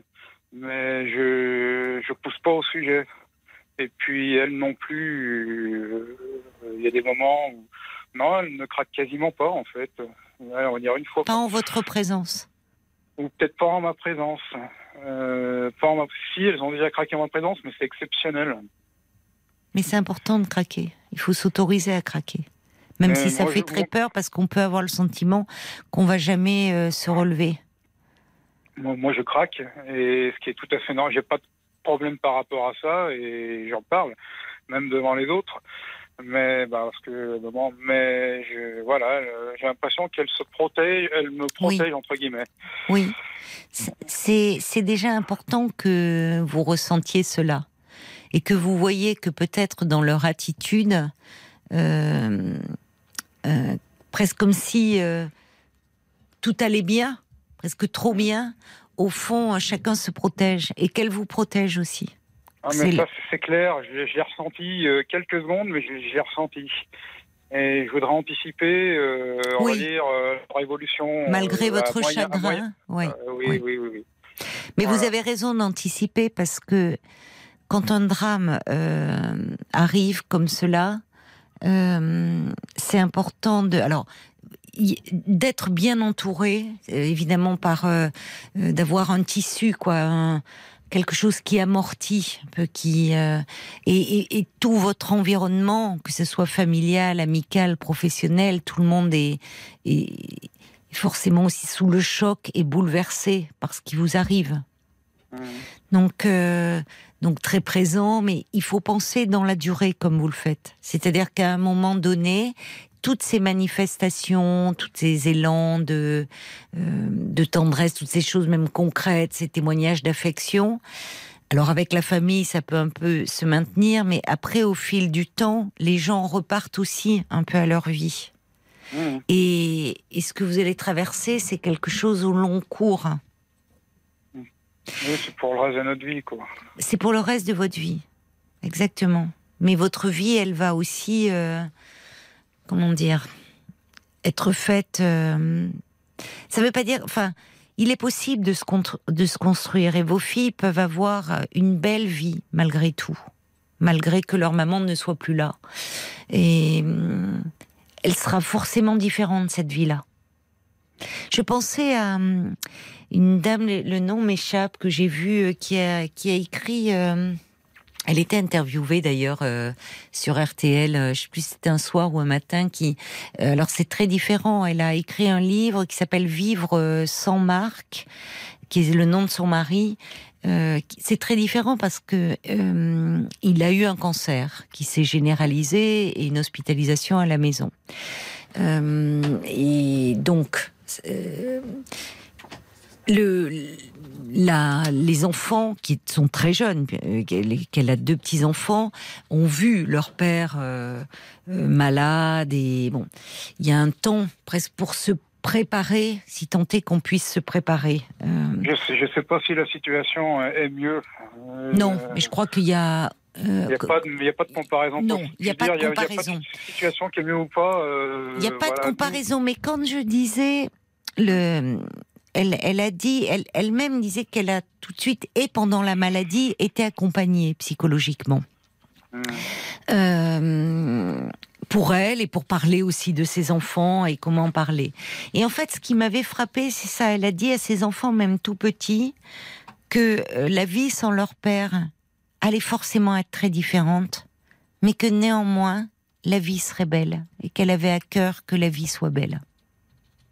Et c'est en vous disant ces phrases, ce qu'il a pour vous, euh, ça fait un mois, quoi. Ça fait un mois, vous êtes, euh, enfin, comme vous dites, vous, vous, tout s'é- tout s'écroule, tout s'effondre et il faut maintenir un semblant de vie normale et apparemment normale, puisque d'autant plus quand il y a des enfants, vous me dites, vos filles, si j'ai bien compris, ben, elles vont au collège, elles ont repris leurs activités, vous, vous allez au travail? Je vais reprendre à la fin du mois. Vous reprenez Voilà, la je fin du mois. voulais, je voulais passer les, les vacances avec mes filles, peu importe la, la forme, mais pour moi, c'est, je vais avoir un mois, un mois et demi de, entre l'événement et la reprise de mon travail. Et entre le besoin personnel, Oui. là, j'arrive à être, j'arrive à vous parler. Il y a une semaine encore, c'était impossible. Mm. Euh, et, et puis le besoin de, de passer du temps avec, euh, bah, avec mes filles. Oui, c'est bien. Euh, C'est bien. c'était de toute façon, peu importe la situation, euh, j'aurais passé du temps avec mes filles. On va partir, on va passer du temps ensemble. Oui, oui. C'est bien parce que ça, elles en ont besoin. Et, euh, et, et vous aussi. Et vous avez aussi besoin d'être tous les trois. Il y a un moment où euh, vous faites bloc d'ailleurs. Vous dites, euh, vous, vous, vous, vous vous soutenez mutuellement. Mais en même temps, dans, vos paroles, ce qui est important, ce qui compte, c'est que vous avez aussi euh, ce souci, cette attitude très paternelle de dire, dans cette histoire, vous êtes leur père. Et c'est aussi à vous de prendre soin d'elles, même si vous prenez soin les uns des autres actuellement. Euh, et prendre soin d'elles, c'est anticiper. Vous avez raison. C'est-à-dire Euh, que c'est anti. Oui. Oui, vous vouliez me dire quelque chose à ce non, sujet? Non, c'est. Bah, écoutez, on, on, on, prend notre, vie, on a fait des crêpes ce week-end, ça faisait 15 ans mmh. que j'en avais pas fait. Mmh. enfin, je, je, je, suivais, enfin, mon épouse était très. Elle aimait faire la cuisine? Ah, c'était. Voilà, on était sa passion. C'était sa, passion, d'accord. oui. Donc, du coup, je, je me suis dit. Il faut faire quelque chose, c'est ça. C'était la chandeleur. Et puis, euh, le, elle aurait fait des crêpes pour vous tous. Donc vous avez repris, euh, et c'est un moment aussi, euh, un moment comme ça où vous étiez ensemble autour de d'un repas, enfin de quelque chose de réconfortant. Les crêpes, il y a quelque chose de, de régressif, c'est l'enfance, oui, l'idée c'est de vivre comme avant, enfin comme avant. Oui. Matériellement, on retrouve nos marques matériellement. Oui. Alors, en fait, vous dites quelque chose de très juste, Sylvain, c'est retrouver vos marques. C'est essayer dans ce, ce chaos, quoi. Ce, ce... C'est exactement le terme que j'ai. Je suis chaos debout. Ben, c'est ça. Et moi, ce qui me fait peur, c'est que moi, ça se voit, ça se sent. Mais mes filles, je le sens pas. Et voilà. L'idée, j'ai rien contre avoir personne, ni pour moi, ni pour les filles. Euh, je veux y aller si besoin est. Euh, je suis pas fermé du tout par rapport à ce sujet, sinon je ne les aurais pas appelés. Hmm. Mais je voudrais y aller à bon escient, ni trop tôt, hmm. c'est peut-être trop tôt, ni trop tard. Ou hmm. s'il faut y aller, on y va. S'il faut pas y aller, on n'y va pas. Et j'ai besoin d'avoir certains signes. Alors je pense, je pense qu'il est, enfin, je, il est, il est important à un moment qu'il y ait un accompagnement. En tout cas, que ça puisse être évoqué. Euh, pour vous, et pour vos filles. Ce qui ne veut pas dire euh, que ça va déboucher forcément sur un suivi au long cours, mais que cela puisse être proposé. Parce que, comme, comme vous le souhaitez, c'est-à-dire à un moment où euh, le, vous dites déjà il faut retrouver les marques, et vous dites essayer de retrouver comme avant, et se raccrocher au fond à ce qui faisait vos repères d'avant. Ça aide à tenir, en fait vous êtes KO debout. Ce qui aide à tenir, c'est euh, comme pour vos filles, reprendre des activités, euh, retourner au collège. C'est finalement comme si là rien n'a changé. Ça continue. Là où en fait à l'intérieur on est dévasté parce que plus rien n'est comme avant. Ah Le risque, c'est de s'enfermer, si vous voulez, dans quelque chose où on fait comme si tout était comme avant, et donc où finalement chacun enfouit. Euh, sa peine, sa, son chagrin immense, justement pour ne pas craquer devant les autres et pour euh, prendre soin de l'autre. Protéger les autres. Mais ce faisant, elles sont à un âge où elles peuvent faire cela, vos filles, où elles peuvent même être tentées de dire on va prendre soin de papa. Mmh. Mais c'est pas sans risque parce qu'elles ont forcément aussi des choses à exprimer à ce sujet. Mmh. On peut, on peut pas rester sans mots autour de quelque chose comme cela, même si au départ on a l'impression que de toute façon il n'y a pas de mots et qu'il n'y en a pas pour décrire ce que vous vivez. Mmh. Il y a quelque chose qui m'a marqué, c'était la, plus petite qui a 11 ans. Le, soir où mon épouse est partie, donc sa maman, elle m'a dit, euh, je, vais, essayer de les réconforter, mais même on fera ça, on fera ça. Et puis elle m'a dit oui, mais à 11 ans, elle m'a dit oui, mais ce sera plus comme avant. Oui, elle a raison. À 11 ans, elle sort ça et oui. Ben, c'est tellement vrai. Oui, mais, mais oui, elle a, elle a cette, euh, bien sûr, cette, euh, cette perception qui est tellement juste. Bien sûr que les choses ne peuvent plus être comme avant. Euh, et qu'à 11 ans, prendre conscience de, de, la fragilité de la vie, là, c'est la mort qui fait irruption dans leur toute jeune vie et de la façon la plus dramatique qui soit parce qu'elles perdent leur maman. Et perdre un parent, quand on est enfant, ça fait partie des plus gros traumatismes dans la vie d'un enfant. Ce qui ne veut pas dire qu'on ne peut pas se construire et qu'on ne peut pas avoir une vie euh, harmonieuse et épanouie, mais il y a un avant et un après et un trou au milieu et du manque. Et ça ne veut pas dire que ce manque, on peut pas en faire quelque chose. Et que forcément, vos filles vont beaucoup se raccrocher à vous. Parce que euh, quand la mort fait irruption de façon aussi violente, et ça souvent, et surtout à l'âge qu'elles ont, euh, elles le pensent, mais elles n'osent pas en parler. Euh, là où des plus jeunes enfants pourraient dire, mais si toi, si, si, si toi aussi tu meurs, qu'est-ce qu'on va faire? À 11 et 13 ans, je pense qu'elles ne vous le diront pas. Euh, parce qu'elles vous protègent aussi. D'accord. Donc, euh, là aussi, il faut que tout- ça peut être d'autant plus parlé lors d'un accompagnement psychologique. Ces questions qui, à un moment donné, vont les traverser.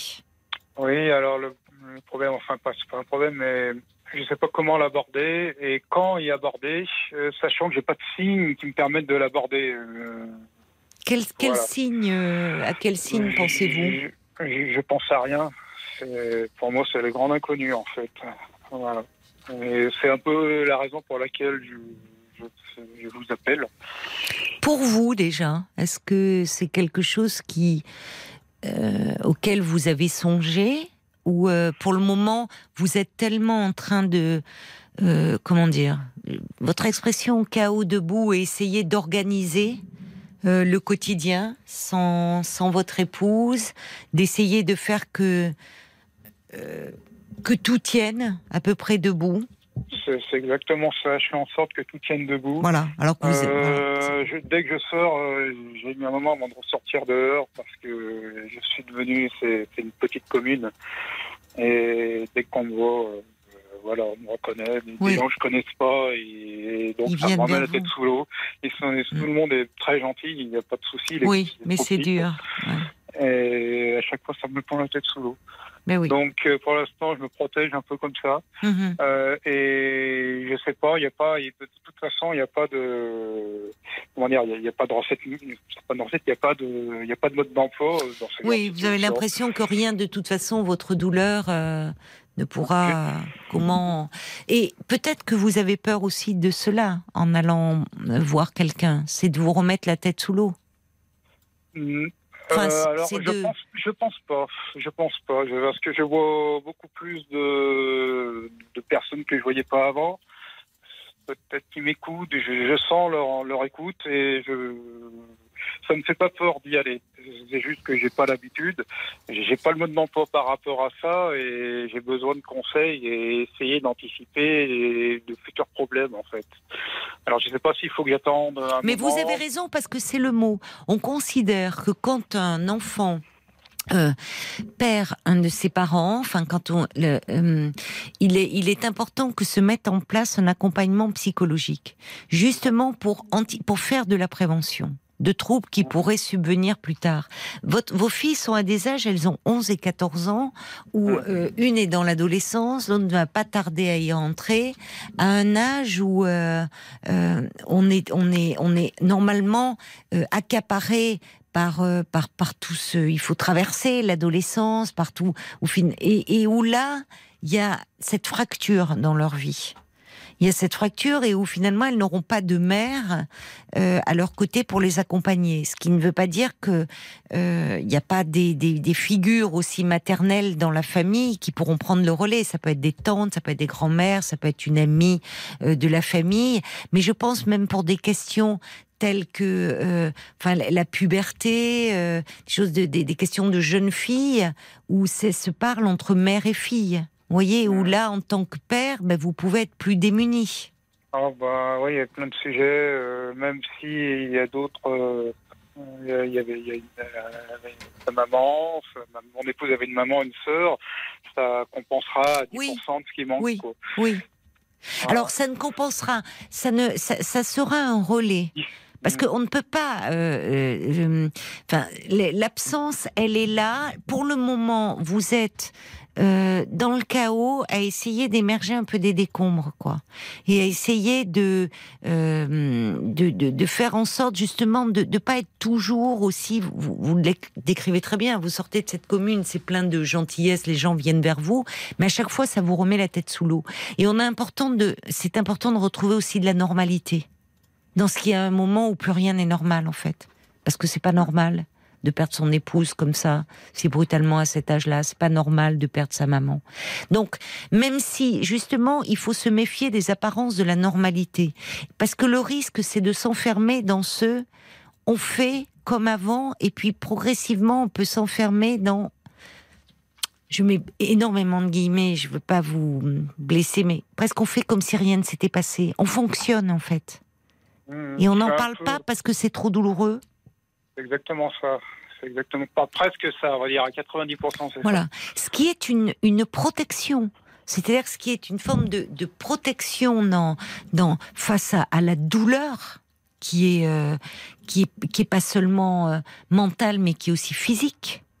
Euh, donc face à cette douleur qui est incommensurable, ne pas nommer, ne pas parler, c'est faire presque comme si ça n'avait pas existé et on continue voilà, comme vous avez fait, on, continue. et avec des enfants, on peut. Il y a la vie au collège, il y a les sorties, il y a les vacances à organiser. Mais à un moment, il faut qu'il y ait un endroit où on va déposer un peu de cette douleur. Et où vous, vous puissiez, en tant que père, vous appuyer sur quelqu'un d'extérieur sur un professionnel. Vous pouvez le faire, et ça c'est très bien, auprès de membres de votre famille, auprès d'amis, où là vous pouvez vous autoriser à craquer, où vous pouvez demander des conseils, où vous pouvez vous autoriser à être perdu. Mais je vais vous dire, même avec vos filles, vous pouvez vous, vous autoriser à craquer. Parce que quand vous me dites finalement, vos filles, euh, elles ont pleuré le jour où ça s'est passé, le jour des obsèques, et aujourd'hui plus rien, c'est là où il faut être attentif. En fait, ça, ce sont des signes parce que euh, ce sont des signes qu'en fait on contient. On contient tout ce qui fait mal, tout ce qui pourrait au fond nous submerger et faire que ben on peut plus mettre un pied devant l'autre, on peut plus avancer en fait. Parce qu'on est terrassé par la douleur et par les peurs. Alors on peut s'enfermer dans une attitude comme ça où on fait comme si tout allait bien. Hmm. Ça peut être une façon de tenir. Et je vous dis, c'est il y a un mois, c'est, enfin, c'est pour vous, c'est vous, c'est encore irréel finalement. Il y a des moments où vous devez vous dire, mais quand on se réveille. Non, non, c'est oui, oui, c'est ça. Se dire. Alors c'est encore vrai aujourd'hui et bah, il faut être occupé, il faut penser à autre chose. Sinon, c'est voilà. Bah, on voit que le manque. Voilà.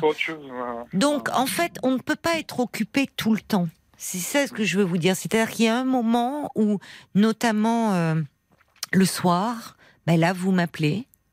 Euh, vos filles, elles sont dans leur chambre, elles sont couchées. Elles, sont pas à la maison, c'est aussi voilà. D'accord, elles sont entourées, c'est les vacances qui ont commencé. c'est bien, c'est bien ça. Mais il y a des moments où elles sont aussi dans leur chambre et seules et avec leurs pensées. Donc on peut pas être toujours entouré, même si c'est très important, et on peut pas toujours s'étourdir dans l'action.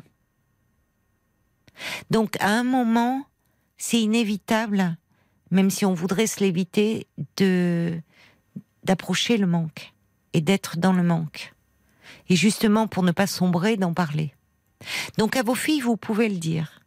Dire face à ce qui nous arrive, on fait face on se tient euh, chaud tous les trois, on se tient, on fait bloc, mais par moment, euh, c'est bien aussi de savoir demander de l'aide. Et vous pouvez le dire que vous, vous songez à demander de l'aide aussi. Parce que le projet que vous aviez, c'était avec leur maman et que ben, vous allez être là pour elle, évidemment, mais que vous avez besoin d'en parler. Parce que ça, vous pouvez dire que elle, c'est leur maman qui, qui leur manque, vous, c'est votre femme. Et que ben, vous l'aimiez, c'est avec elle que vous aviez tous les projets ensemble, et que c'est très dur d'être sans elle. Parce que parler de soi, ça permet aussi d'exprimer, elles, leurs émotions. J'entends. J'entends. Alors après, le rythme, si vous voulez, c'est il faut, c'est selon, c'est-à-dire que leur proposer, dire, sachez, voilà, que euh, il y a peut-être des choses qui sont compliquées à dire parce que peut-être euh, vous, vous vous voulez pas me faire de peine et que il y a des euh, il y a des personnes qui sont là pour accompagner euh, des enfants euh, qui, qui, vivent comme ça quelque chose, un accident dans leur vie, un drame, qui, et qui peuvent les accompagner, écouter leurs soucis. Qu'elles sachent déjà que ça existe et qu'elles aient peut-être un premier contact y trouver quelqu'un de bien, et après ça peut être fait à la demande, et notamment en fonction de leur évolution. Parce que là, c'est très tôt c'est pas là pour le moment pour elles leur priorité. Elles sont pas, euh, y a, comme vous dites, il n'y a pas de signes qui se manifestent. Mais c'est justement en prévention et en fonction de leur accompagnement, parce que là aussi, euh, elles vont grandir et que euh, il y a des choses à un moment où le manque va émerger à travers euh, à travers des choses qui peuvent paraître anecdotiques, mais ça peut être aussi à partir d'une première rencontre amoureuse, ça peut être à partir... Il y a des choses qui, tout d'un coup, le manque va être réactivé et peut prendre une forme tout à fait inattendue. Donc, avoir un accompagnement psychologique, c'est important. Mais ça ne veut pas dire, une fois encore, que c'est... Euh, qu'elle, euh, voyez, non-stop et que ça va être à vie. Non, c'est de l'accompagnement qui peut être ponctuel, mais qu'elle sache que c'est possible et pour vous aussi, parce que les questions que vous, vous déjà votre douleur en tant que mari, et puis aussi toutes les questions immenses en tant que père face à ce qui vous attend, de devoir accompagner ben, vos filles dans la vie. Mmh. On, va, on, va, on, va, on va essayer d'avancer. Comme ça, je vais Demandez des conseils même autour de vous. Peut-être que dans votre entourage, même amical et autres, il y a des personnes, vous savez, parfois qui peuvent vous conseiller un bon psy. Justement, en disant, les gens ne seront pas surpris en disant, est-ce que tu connais quelqu'un de bien pour les enfants, pour les ados? Euh, Est-ce que tu aurais une bonne adresse? Vous pouvez demander à votre médecin traitant aussi. Et en parler naturellement. Parce que justement, ça permet de dire, oui, on va avancer ensemble et on va y arriver. Et on va faire en sorte d'avoir une belle vie. Je reprends les mots de Noémie Silberg. Merci à tous les auditeurs, voilà, qui ont, euh, qui m'ont communiqué donc le, nom de de cette de cette dame qui a écrit ce livre Vivre sans marque. Euh, mais le plus tôt possible et le mieux quand même. Que ça soit proposé. Parce que vous verrez d'abord, ça vous sera plus facile quand vous, j'ai entendu dire un an ou, c'est plus difficile quand chacun après se construit un peu avec ses défenses. Finalement, la douleur, on la met, on l'enfouit en soi, elle est dans un coin, il y a des moments, elle se réveille, elle envahit tout, elle est très douloureuse, vite, on se noie dans l'action, et l'action aide beaucoup, et des projets, vous avez raison, mais on peut pas toujours être dans l'action. On peut pas toujours être en train d'essayer de pas y penser. Et donc, ça sera plus facile pour vous d'en parler dès maintenant, comme préparer un peu le terrain, comme une possibilité d'être accompagné quand il arrive quelque chose d'aussi énorme dans la vie, d'aussi bouleversant, que dans un an ou dans deux ans. Parce que là, vous serez plus embarrassé. Ou, et justement, de pas attendre des symptômes qui, ça se trouve, n'arriveront pas. Mmh. Mais mmh. d'en parler comme dire, face à ce qui nous arrive, face à ce qui nous tombe dessus, il y a aussi des personnes, il y a toute la famille, il y a nos amis, mais il y a aussi des gens dont c'est le métier d'accompagner des personnes qui traversent des, des épreuves si grandes. On va voir du côté des, des auditeurs peut-être un peu quelles sont les réactions. Déjà, je remercie euh, chacun qui ont réagi par SMS de me donner le, le nom donc de cet auteur. Qui est Noémie euh, Silberg et le titre du livre c'est Vivre après Marc. Ah, c'est euh, Vivre après Marc. D'accord. Moi, je disais la vie. D'accord. Il est préfacé par Delphine Orviller et il est édité chez Herman. D'ailleurs, vous pouvez entendre une interview de Noémie Silberg. C'était vendredi matin, le 3 février, chez Amandine Bégaud. Vous pouvez la retrouver en podcast sur rtl.fr.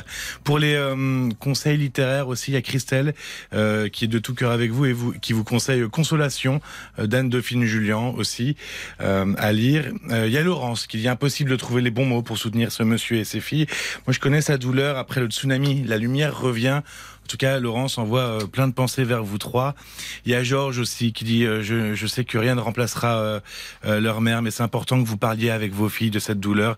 Essayez de retrouver de nouveaux repères sur la base des anciens.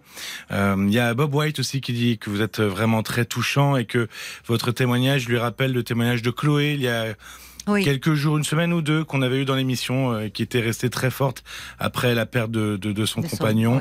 Et il vous encourage, euh, Bob White, et il vous souhaite euh, cette force. Et d'ailleurs, il y a Chloé qui a réagi, qui était ah, intervenue, qui a réagi et, et, qui dit que moi, mon, mon fils de 4 ans m'a dit, on a de la chance, nous au moins on n'est pas mort. Elle dit c'était dur à entendre, mais c'était tellement plein de vie. Oui, mais c'est ça. Oui, alors c'est contradictoire. Je ne sais pas qui a le plus de chance il y a ceux qui restent et, qu'il y ait des réactions contradictoires. Euh, à un moment, j'en ai voulu, mais Liparia, la pauvre, elle a, pas eu le temps de souffrir. Euh, voilà, donc euh, je sais pas. Oui, vous voyez tout ça. C'est vrai que c'est très dur pour ceux qui restent. Et quand vous dites je en ai voulu et on peut s'en vouloir, d'en vouloir évidemment à, la personne qu'on qu'on aimait et qui n'est plus là, mais ça fait partie aussi. On peut éprouver de la colère la colère de se retrouver euh, seul et d'être laissé seul, seul euh, dans euh, seul face à cette tâche aussi d'élever des enfants, enfin, et tous ces sentiments-là, ça fait du bien de les exprimer. Parce que vos filles aussi à un autre niveau peuvent le ressentir. Il peut y avoir de l'abandon, un sentiment d'abandon, et puis se dire mais enfin, je peux pas en vouloir, maman, elle, elle, a pas voulu ça. Enfin, et tout ça se met. C'est la faute de personne. C'est la faute de personne.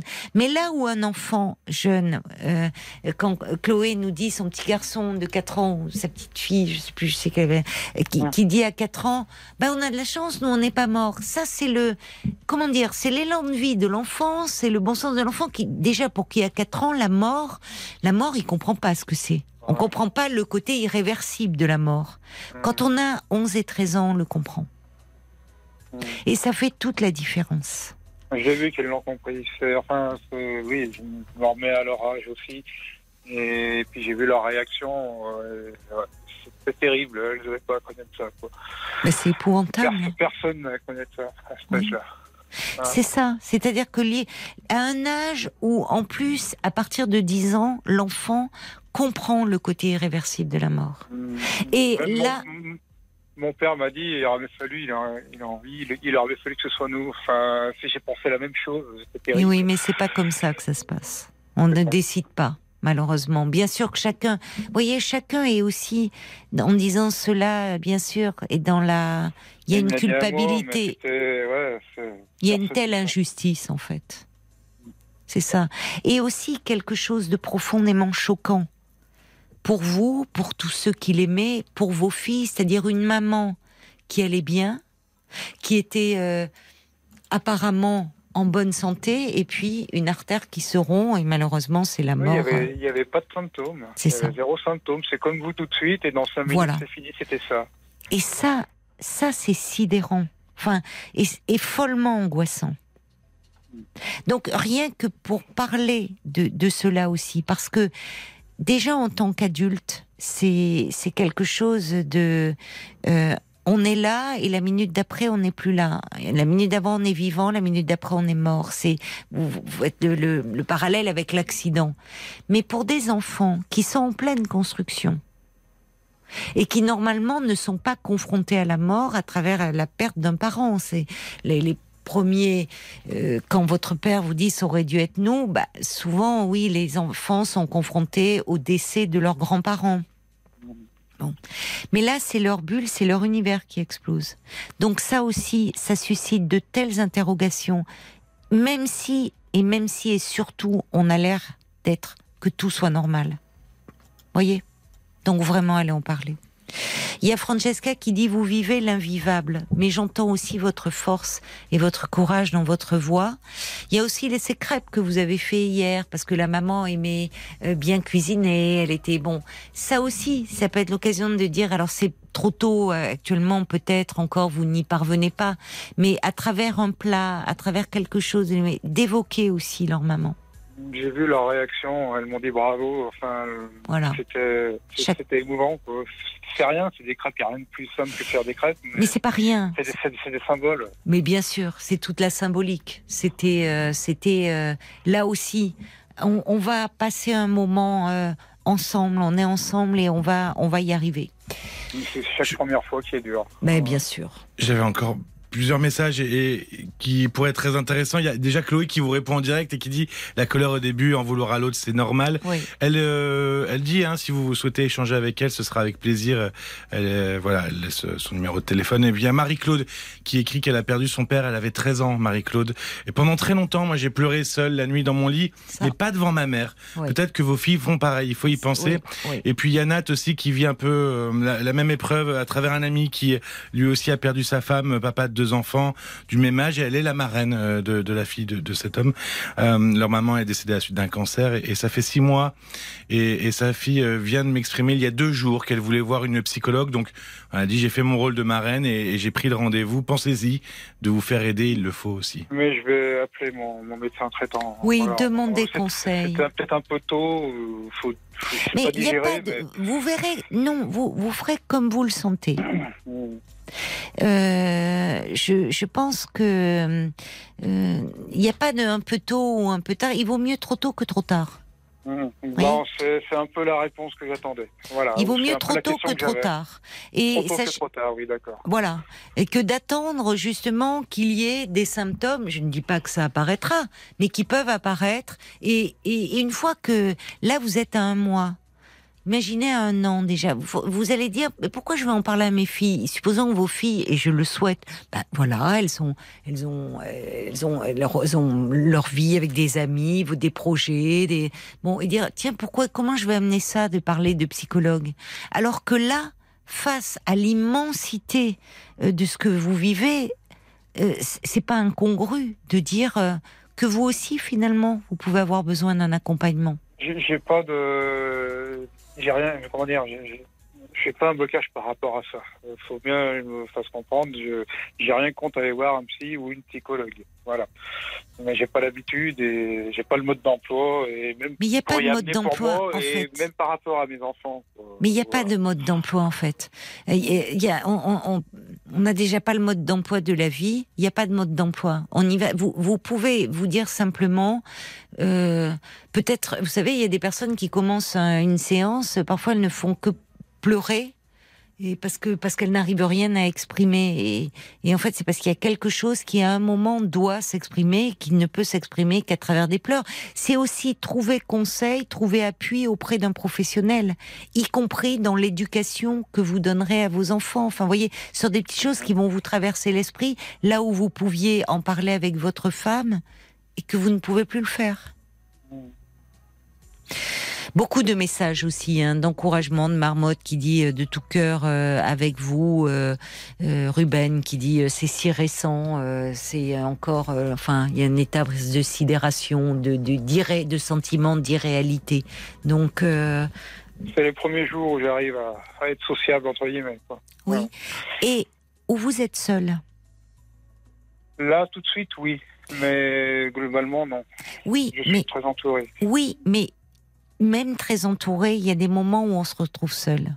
Ah oui, mais de toute façon. Et je veux dire, sans vos filles. Mm. Et peut-être c'est ce, ce soir-là aussi, où vos filles n'étant pas là, où vous pouvez appeler pour parler.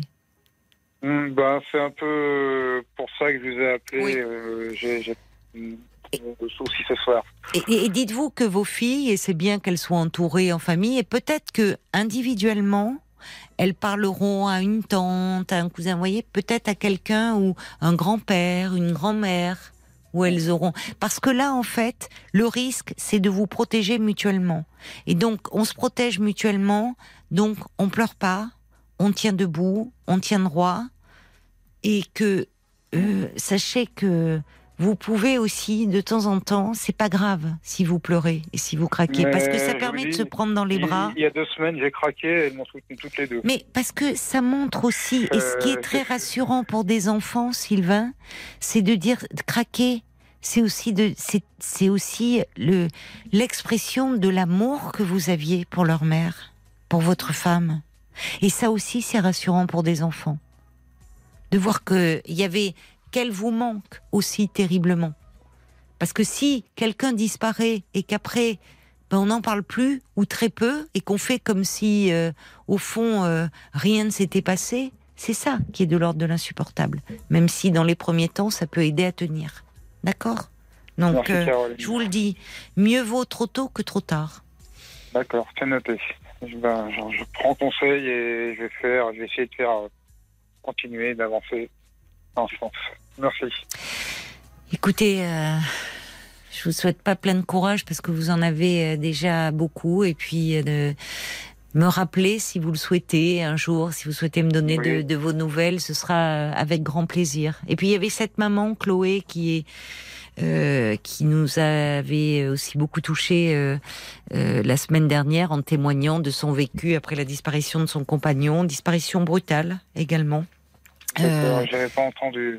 Oui, euh, disparition très brutale du, jour au lendemain et qui fait face avec deux petits enfants et qui a proposé euh, éventuellement, si vous le souhaitiez, on peut vous mettre en relation en antenne. Ça peut aider aussi parfois. eh ben, je, écoutez, je, moi, avec plaisir. Voilà, je suis preneur de conseils.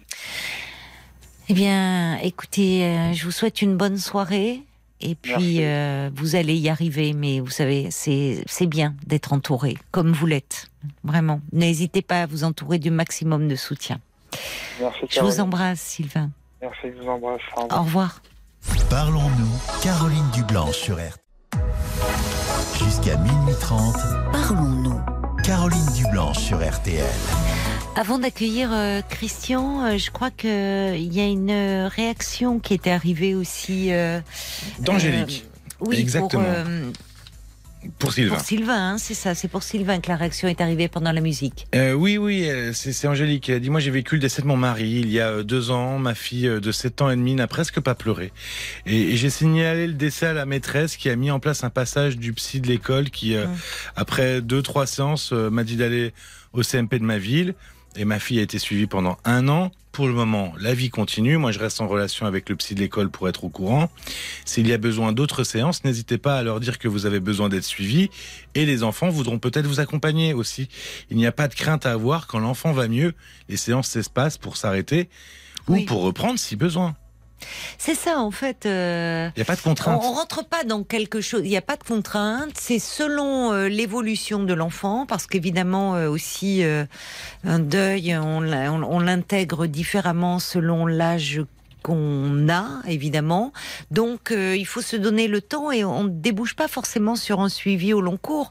On peut avoir deux, trois séances de prise de contact, de ce qui peut être dit. L'enfant ne manifeste pas le désir de continuer.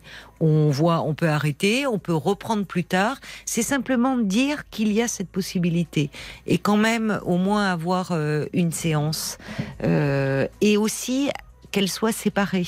Parce que là, elles doivent faire bloc. J'ai pas demandé quel était leur lien, mais Sylvain nous le disait, ils font bloc tous les trois. Et c'est bien aussi euh, d'entendre, de les entendre séparément, les enfants. Bonsoir, Christian. Bonsoir. Bonsoir. Bonsoir, dame. Alors, euh, bah, écoutez, je, vous laisse démarrer parce que je ne sais pas du tout euh, voilà. voilà, de, quoi vous voulez me parler. Le plus simple, c'est que voilà, donc j'ai été 14 ans avec mon conjoint euh, sans savoir euh, qu'il était malade. Et un jour, il a fait un malaise dans la chambre et, euh, là, au pompier, il n'a pas eu le choix de, dire qu'il était diabétique. Voilà. Et suite à son diabète, malheureusement non soigné, il en est décédé. Ah, mais parce qu'il savait qu'il était diabétique? Lui, je pense que oui. Pour qu'il le dise aux pompiers suite à ce malaise? Il a dit aux pompiers, je pense que je suis diabétique. Ah, je pense. Donc euh, pendant toutes ces années euh, où mm. vous avez vous viviez ensemble. Oui. Euh, il, ne parlait jamais de, du diabète et il ne prenait pas de traitement selon vous? Rien du tout. Rien. Et quand il est décédé, j'ai regardé dans un classeur qui était là dans la salle. Il m'avait dit qu'il n'avait pas fait d'armée à 18 ans parce qu'il faisait de la tension. Et il avait déjà un certificat médical où c'était marqué glyqué à 1,30. Oh là là, oui. Voilà. C'est terrible parce que vous restez, vous, avec euh, toutes ces interrogations, mais. ça. Pourquoi? Pourquoi? On dit que l'amour est, est, plus fort que tout. Et moi, je me dis que quand on traverse quelque chose comme ça, on est plus fort à deux que tout seul. Hmm. Voilà, il, me l'a caché. Et malheureusement, à cause de ça, après, après le 2017 qu'il a fait son coma diabétique, bien sûr, il a eu un problème aux yeux, ça s'est aggravé, il a perdu ah la vue de l'œil gauche, eh obligé de passer une cryothérapie. Après, ses reins ont commencé à lâcher. Et là, il y a un an et demi, ses reins ont lâché. Et en posant un cathéter de dialyse, il a chopé un staphylocoque dans ah, l'hôpital. Et après le staphylocoque de 4 semaines, le Covid. Oh là là, oui, il y a eu Réanimation. Voilà. ce qui est horrible, c'est pourquoi s'est infligé autant de douleur que moi je l'ai vu, je l'ai vu après son coma diabétique, après 2017, pour des souffrances, ses yeux qu'il a perdus, la vue qu'il a perdue, ses reins qu'on lâché, s'infliger autant de douleur alors que c'est quelque chose qui aurait pu être géré. J'ai du mal, j'arrive pas. Oui. J'arrive pas. Je sais que le staphylocoque, je sais que le Covid, il y est pour rien. Je sais, mais euh, le déclenchement. Oui, mais enfin, le déclenchement de tout, c'est le diabète qui n'était pas soigné. Voilà. Comment il a pu vivre de 18 ans à 40 ans avec un diabète non soigné et jamais avoir de pathologie, jamais avoir de coma, jamais rien faire. Rien. Mais parce qu'il y a différents degrés, il y a différents types de diabète déjà. Mais quand j'ai connu mon conjoint, il buvait un litre et demi de coca par jour et euh, voilà, ah là là. de soda et plus euh, plus euh, les yaourts liquides qu'il buvait par semaine, il prenait un ou deux ou deux bidons par semaine. Moi, je voyais bien que c'est quelqu'un qui dormait beaucoup. Mais bon, vous savez, quand on aime, euh, je prenais comme il était, bah, bah cool. Voilà, c'est tout. Voilà. Oui. J'ai du mal à accepter parce que, vous voyez, ça, aurait été un cancer, on se serait battus tous les deux. Hmm. Pour, euh, voilà. Et là, c'était, c'est quelque chose qui était gérable. On meurt pas d'un diabète à 48 ans, quoi. Euh, non, le diabète est, un, vraiment une seule maladie parce que ça touche tous les organes. Hein. On voit bien, vous dites les yeux, les bons, enfin les reins, les bons. Mais euh, oui, on, on, arrive, enfin dans nos pays, en tout cas, euh, dans nos pays, on arrive à, les, à, le stabiliser. Oui. Et là, oui. ça. Comment et quand, elle est revenue, quand, et quand elle est revenue de 2017 de l'hôpital, je lui ai dit Est-ce que tu te rends compte du mal que tu m'as fait? Est-ce que tu te rends compte? Et là, elle m'a dit excuse-moi, mais j'ai fait un déni, je n'acceptais pas mon diabète. Voilà, oui. Et il me dit qu'on est parti en vacances deux ans avant que je fasse mon coma, je ne sentais plus déjà mes jambes. Oh là là là. Comment, comment, on peut, comment on peut avoir. Si c'est ça que je ne comprends pas. Un déni, un déni, on n'a pas de symptômes. Lui, il les avait, les symptômes. Ah non, mais il les a pas, il les a pas. C'est différent. Christian, on va marquer une pause, le temps des infos, hein, puis on va continuer à se parler tous les deux. À tout de suite. Jusqu'à minuit 30, parlons-nous. Caroline Dublanche sur RTL. La nuit est à vous sur RTL du lundi au jeudi. L'antenne vous appartient. Vous avez carte blanche pour nous parler de vous en toute liberté et sans tabou en appelant euh, le 09 69 39 10 11 09 69 39 10 11. C'est le standard de Parlons-nous. C'est un numéro euh, de téléphone non surtaxé que vous pouvez euh, appeler encore pendant une demi-heure. Et on retrouve Christian. Merci euh, d'avoir euh, patienté, euh, Christian. Alors, vous avez perdu votre, votre conjoint il y a combien de temps d'ailleurs qu'il est décédé le, le 13 juillet 2021. Le 13 juillet 2021, d'accord. Et vous avez appris bah, lorsqu'il a fait en fait un, un coma diabétique. C'est ça, c'est ça, en 2017.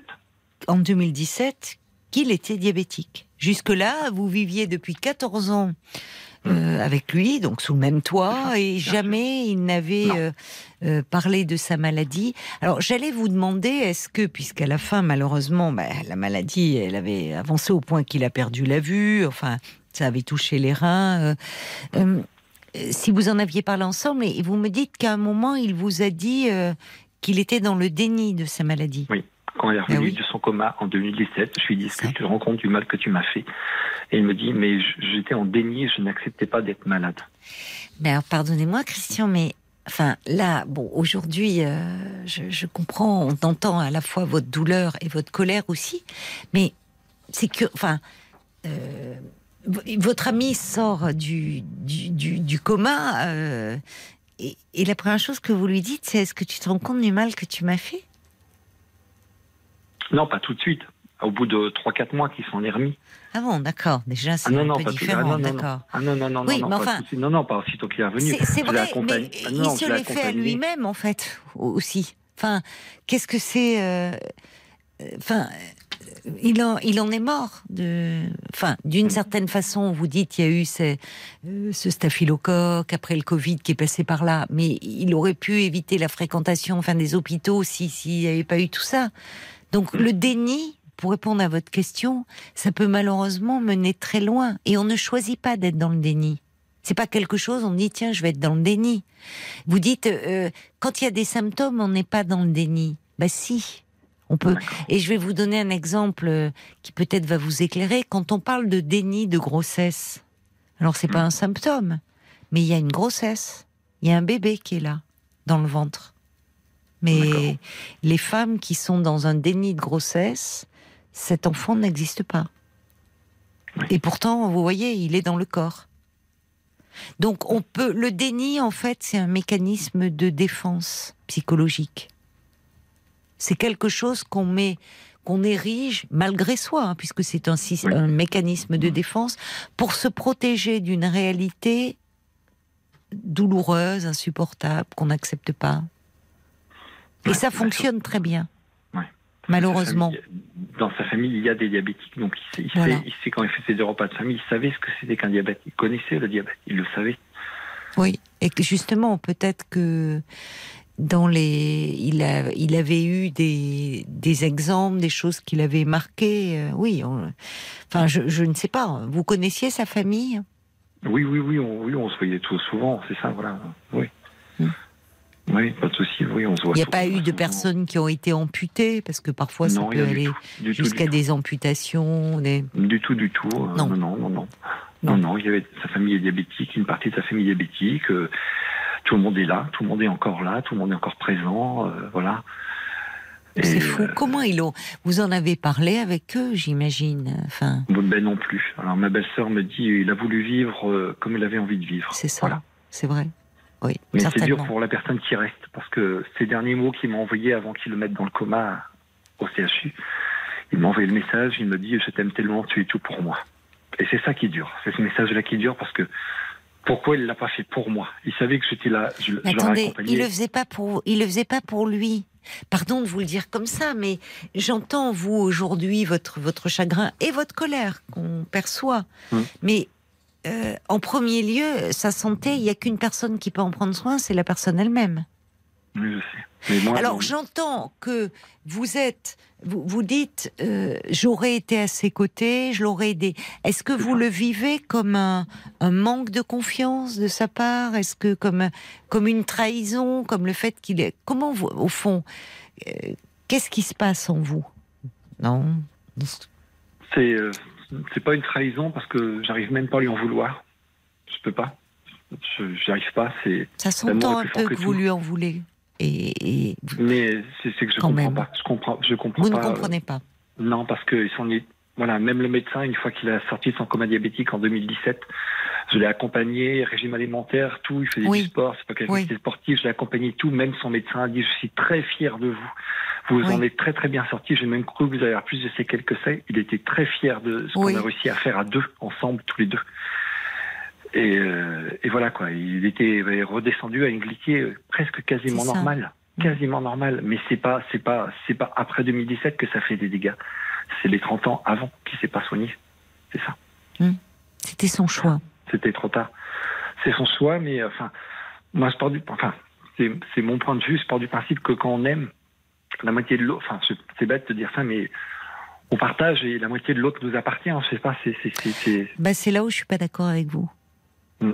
Parce que d'abord, on n'est pas une moitié de personnes. Euh, donc, euh, l'autre, en moitié ou entier, ne nous appartient jamais. Mais c'est votre conception de l'amour, et c'est là où j'entends que euh, finalement, vous, il y, avait quelque chose de certainement très fusionnel, et comme s'il y avait, bah, c'est pas comme si d'ailleurs, il y a une part de sa vie qu'il vous avait cachée. C'est ça. Euh, dont vous avez été tenu à l'écart. Mm. Mais par rapport à la maladie, là encore, euh, le conjoint tout impliqué soit-il, et tout éprouvé aussi par euh, la maladie, euh, y a, quel que soit le, ce que le conjoint peut vivre de, douloureux, euh, la compassion, elle va quand même, au premier lieu, au malade, à celui qui vit dans son corps la maladie et qui peut risquer d'en mourir. Et, et, en fait, c'est la personne qui est malade qui, qui se débat avec euh, sa maladie, avec euh, ses symptômes, avec ses traitements lourds. Mais là, j'entends bien, il y a quelque chose. En fait, il était dans le déni. Donc, il avait fini par. Enfin, quand votre belle-sœur vous dit il a vécu comme il a voulu, euh, il était dans le déni. Donc, le diabète n'existait pas. Le diabète n'était pas une réalité. Alors, on peut voir autre chose. Moi, j'entends autre chose derrière tout ça. Il y a quelque chose, et c'est là où j'aimerais avoir votre avis, euh, Christian, c'est euh, est-ce qu'il avait par moments des comportements un peu autodestructeurs? Non, du tout. C'est quelqu'un qui aimait la vie. C'est quelqu'un qui aimait la vie, il aimait danser, il aimait chanter. Euh, non, non, du tout. Du tout, du tout, du tout. Parce que je dirais, alors, il y a quelques, c'est, c'est, il aimait la vie, il voulait la brûler par les deux bouts, il voulait euh, vivre intensément, et donc pour lui vivre intensément, c'était euh, tenir à l'écart la maladie, au point d'en mourir. Il y a quelqu'un qui, qui envoie un message qui dit plus encore qu'un déni, euh, il y a une forme d'auto-maltraitance, alors moi je dirais d'autodestruction, qui ressemble à un suicide à petit feu. Le diabète, ajoute cette personne, est une épée de Damoclès permanente, slalomée entre les hyperglycémies et les hypoglycémies. C'est épuisant et angoissant. Mais lui, il a, il a, il a, il a passé tout ça parce qu'il ne s'est pas fait soigner. Ben voilà. Il s'est pas fait soigner. Donc, d'une certaine façon, il n'était pas. En fait, c'est même pas. Il, euh, il vous a pas tenu à l'écart. C'est ce qui est difficile à comprendre. C'est que lui-même, euh, cette maladie n'existait pas. mais vous voyez, en bas, parce voilà, il était esthéticien maquilleur professionnel, il y a un institut à la maison. En bas, il y avait des bouteilles de, jus d'orange où euh, dedans, je pense qu'il testait son urine. Et un jour, en bas, je lui dis C'est quoi ces bouteilles-là qui sont là? Il me dit Ça te regarde pas, c'est pas ton problème. Voilà, j'ai mis le point sur quelque chose qui. Et je pense qu'il testait son urine pour, avec des bandelettes pour voir si. Mais dans les derniers temps? Ouais, euh, ah. non. Au début. Avant de faire son coma diabétique. Avant 2017. Ah, bah oui, mais ça fait 14 ans que vous êtes euh, ensemble. Ouais il dit. Bon, peut-être quand il commençait à ressentir des symptômes, en fait. C'est ça. Il a peut-être voulu euh, à ce moment-là tester. Ben, peut-être qu'à un moment, il a été rattrapé un peu par les symptômes. Mais qu'il est resté. Il, commençait peut-être à sortir un peu du déni à ce moment-là. C'est horrible de s'infliger autant de souffrance. Parce que moi, c'est moi ce qui m'a fait souffrir, c'est le voir souffrir. Mais en fait, oui, mais le problème, c'est que je, suis. Enfin, il y a quelque chose. D'ailleurs, il y a quelqu'un qui dit. Euh, vous avez dit s'il avait eu un cancer, on se serait battu à deux. Il y a une personne qui dit désolé, mais non. Et je comprends ce que veut dire cette personne. C'est-à-dire que c'est ce que je vous disais. Euh, la position du conjoint est très difficile par rapport à la personne malade. Mais dans les faits, la personne malade, et notamment par rapport au cancer, où il y a quand même, euh, on en guérit beaucoup, mais enfin, ça reste une maladie encore très grave et dont on peut mourir. Euh, la personne, euh, elle est, elle est seule. Même si elle est accompagnée, même si elle a un conjoint formidable, elle est seule. Parce que quand on est touché dans son corps face à une maladie, avec l'angoisse qu'on peut y laisser sa vie, on est, on est seul. Et c'est la personne qui se bat. Donc vous avez une conception très romantique des choses. La moitié de l'autre m'appartient, il est malade, mais ça aurait été sa maladie. C'est-à-dire que vous refaites l'histoire, mais l'histoire d'ailleurs n'aurait peut-être pas été la vôtre. C'est peut-être aussi ce que vous avez aimé chez lui. Cet homme qui aimait follement la vie, qui dansait, qui finalement ne voulait, qui a été cigale tout au long de sa vie, et qui ah ne voulait voir que les bons côtés de la vie, quitte à mourir jeune. C'est le syndrome de Peter Pan. Voilà. Syndrome de Peter Pan, c'est ne pas grandir, c'est rester un enfant. C'est ça. Bon, vous l'avez, c'est aussi peut-être pour cette raison que vous l'avez aimé.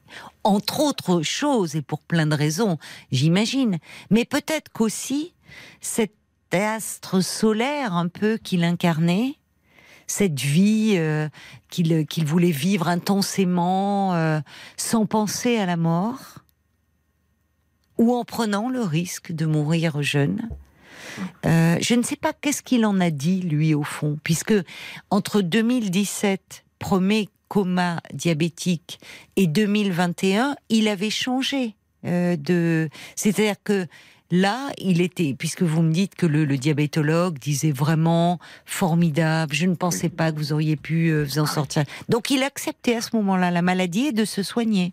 C'est ça, parce que c'était son déni, il était sorti de son déni. Donc du coup, euh, voilà, j'ai tout fait pour l'aider au maximum, tout ce que j'ai pu, régime alimentaire, tout ce que j'ai appris, tout ce que j'ai mis en pratique, pour pour, l'aider au maximum, euh, les balades qu'on faisait, euh, voilà, et, fier de ce que ce qu'on a réussi à faire à deux, quoi. C'est ça. Oui, bah à ce moment-là, comme vous dites, il était sorti de son déni parce que le réel l'a rattrapé et que se retrouver dans un coma euh, diabétique, et donc là, déjà une première fois, craindre ben, pour sa vie, l'avait amené à euh, se dire que euh, il aurait pu continuer à refuser de se soigner. Mais là, il a décidé de rester dans la vie en acceptant et en se soignant. Mais il a été lui-même pris dans ce fonctionnement-là, au fond malgré, enfin, c'est pas quelque chose qu'il a fait contre vous en fait. C'est ça que je voulais vous dire. Il ne l'a pas fait contre vous. On s'aimait tellement et l'amour est toujours là et c'est. Oui. Non, il l'a pas fait contre moi. Je sais qu'il l'a pas fait contre moi. Non, il, il, était dans un fonctionnement psychique dont il n'avait pas. Euh, on, ne dit jamais. Oh, c'est insupportable ce que j'apprends. Ou euh, il y a eu des violences sexuelles dans la famille, mon enfant est abusé, ou euh, tiens, je vais faire un déni pour me protéger. C'est pas comme ça que ça fonctionne. C'est quelque chose qui se met en place malgré nous et qui est un mécanisme extrêmement puissant. Donc vous, vous n'avez pas à vous en vouloir non plus, parce que le déni, ça fonctionne tellement bien que euh, l'entourage, souvent, on peut, il peut y avoir du déni à plusieurs, quoi. On le voit dans les familles. C'est-à-dire que ça protège tellement bien d'une réalité euh, qu'elle finit par ne plus exister, y compris pour les proches. Parce que peut-être, je ne sais pas, est-ce que vous vous êtes dit, euh, euh, est-ce que vous, vous êtes dit, vous, de, que vous auriez pu voir, ou je sais pas, dans des bilans, enfin, est-ce que vous vous êtes senti à un moment un peu responsable ou pas du tout? Je sais pas ce que c'était que le. Alors là, après, voilà, je, ne sais pas du tout, bah mais c'est vrai qu'il se promenait toujours avec une bouteille d'un litre d'eau dans son sac, euh, il buvait beaucoup, euh, mais moi, je, sans penser, sans penser à ça, quoi. Oui, mais enfin, il euh, buvait quand même un litre et demi de coca. Oui. Oui. oui. D'accord. Oui, oui, non. D'accord, mais c'est bien. Vous ne vous êtes non, mais parce que vous pourriez aussi vous accabler vous dans cette colère que vous ressentez de me dire que j'aurais dû voir, j'aurais dû voir. Je, parfois, c'est ce qu'on peut se dire après coup, alors que, vous voyez, on cherche tellement, en fait, ça nous paraît tellement injuste, tellement absurde, qu'il faut chercher un coupable, et parfois, le coupable, on peut reporter la faute sur soi en disant, mais c'est moi qui, qui n'ai rien vu, bon. Alors qu'en fait, en plus, bah, euh, le diabète, c'est une maladie qui est très invisible, hein. C'est invisible, le diabète. Il n'y a pas de signe, euh, hormis quand il se manifeste, euh, bah, c'est qu'on est dans une. c'est très sévère. C'est le coma diabétique, mais sinon, ça ne se voit pas. Quand il a fait son coma diabétique en 2017, il avait 11 grammes de sucre dans le sang. Oh C'était très, très, très, très, très grave. Bah oui. Et, euh, et, et, quand il est revenu un mois et demi après, il me dit Oh, bah, c'est pas si compliqué que ça, j'ai un diabète en vérité, qui me répond. Mmh. Mais moi, je connais une dame, enfin, dans mon environnement, qui euh, se sentait fatiguée, elle, depuis un petit moment. Enfin, la fatigue, hein, c'est un symptôme. Euh, bon, elle avait euh, vu son médecin, qui lui avait prescrit un peu des vitamines et autres, puis quand même, devant l'état de fatigue qui persistait, mais elle, elle menait sa vie, travail, famille, tout, tout bien. Et un jour, il a dit bon, bon, on va faire un petit bilan. Comment on fait un petit bilan sanguin? Et puis, euh, bah, quand les résultats, enfin, elle est allée les chercher au labo. en même temps, le labo l'a, communiqué au médecin et, là, le médecin l'a appelé en disant bon ben là, on vous hospitalise tout de suite. Mais elle est en train de faire ses courses, elle dit bah, comment ça? Et il lui dit on vous hospitalise tout de suite. Et il dit parce qu'à tout moment vous pouvez faire un coma diabétique au, vu des résultats. Et elle a été hospitalisée, euh, bon, un bon moment, mais euh, il dit vous, auriez pu à, tout moment. Et depuis, elle est suivie. Mais donc, voilà, elle avait, euh, elle avait une fatigue et sans plus. Ouais, c'est ça. Mais mon conjoint était diabétique depuis l'âge de 18 ans. Comment il aurait pu, comment il a pu tenir 30 ans sans, faire de malaise, sans faire de coma, en buvant un litre et demi coca par jour? Je comprends pas. Oui. C'est, je veux pas dire c'est mal fichu parce qu'il aurait mieux fallu qu'il fasse un à 20 Oui, je comprends. je comprends ce que vous voulez dire. C'est ça. C'est que parfois, oui, oui. Ben, d'ailleurs, D'ailleurs, malheureusement, euh, euh, il y, a eu un enchaînement tragique parce que dans les faits, même le diabétologue, qui était peut-être un peu pessimiste au départ au vu de, de, son état de santé, pour lui dire vraiment jamais j'aurais cru que vous vous en seriez ah sorti ah comme bah. ça.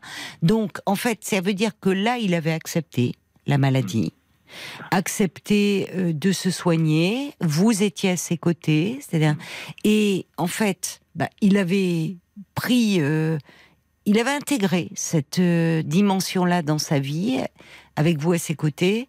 Et malheureusement, il y a eu cette histoire de bah, de staphylocoque aussi, qui déjà l'a malheureusement considérablement affaibli son, son organisme.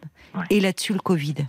Et il y aurait pas. Vous voyez, alors on peut toujours refaire l'histoire, mais sinon le diabète, au fond, il, il était résistant. Hein oh oui. Il était résistant. Oh oui. Alors il y a quelqu'un qui connaît bien, euh, c'est l'homme, enfin l'homme au camélia envoie un petit message en disant un diabétique est aussi victime de ses états d'âme, le stress, la tristesse, même la joie. Et ce déni, c'était aussi peut-être se permettre de ressentir les choses sans se prendre la tête pas bien. Alors, j'avoue que moi, le message, il me reste un peu énigmatique parce que euh, une personne diabétique victime de ces états d'âme, oui, comme euh, tout être humain, mais je ne sais pas le rapport. Euh, j'avoue que je le comprends pas bien. Je le lis le message, mais je le comprends pas bien, comme si c'était.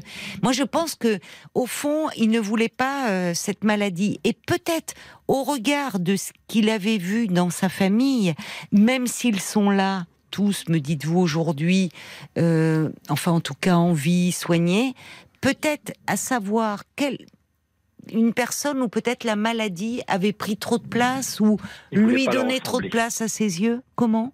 Il voulait pas leur ressembler. Eh ben Parce que quand il faisait des repas de famille, il y avait toujours sa tante qui parlait de son diabète, ah ben fais attention, bois pas ci, bois pas ça, et lui au fond de lui il savait qu'il était diabétique et il s'est dit si j'en parle ils vont m'en kikiner. Eh ben voilà. Je préfère garder pour moi. Vous voyez, c'est ça. Et peut-être que, alors effectivement, il se soignait, mais mais il y a des personnes euh, qui, qui bon font face à la maladie, la gèrent. Euh, ça dépend, chacun la gère comme il peut et différemment. Euh, il y a des personnes qui, qui, vont être très autonomes, qui vont faire en sorte de, de ne pas vouloir justement dépendre trop, qui se font elles-mêmes leurs piqûres d'insuline. Qui... Et puis il y en a où la maladie va être très envahissante, mais va être aussi parfois, alors je mets des guillemets, mais je parle pas que du diabète, je parle d'autres choses et je parle pas des maladies graves telles que le cancer, hein, je parle, mais va être aussi mise en avant pour ne pas faire des choses dans la vie ou pour, euh, voyez, pour euh, et peut-être quand il dit je voulais pas leur ressembler, il avait tout dit. Il avait cette peur. Ouais. Mais il savait que moi, il savait que j'étais là pour. Euh, oui, mais Christian, je suis désolée, je, je comprends aujourd'hui, mais c'est normal, vous ramenez beaucoup les choses à vous parce que vous restez aujourd'hui seul avec votre chagrin. Mais il y a aussi malgré l'amour que l'on porte à l'autre, à son, à celui qu'on aime, l'autre est un autre, hein, est différent de nous. Et c'est là où il n'est pas notre moitié. Il est différent de nous. Il est différent et, effectivement, vous vous êtes beaucoup aimé et on l'entend cet amour que vous lui portez, mais vous étiez très différent sur certains aspects. C'est aussi ça peut-être qu'il faut entendre, même si c'est douloureux parce qu'effectivement, aujourd'hui, c'est vous qui restez euh, avec votre votre chagrin. Bon courage à vous, Christian. Merci. Au revoir. Au revoir. Parlons-nous, Caroline Dublanche sur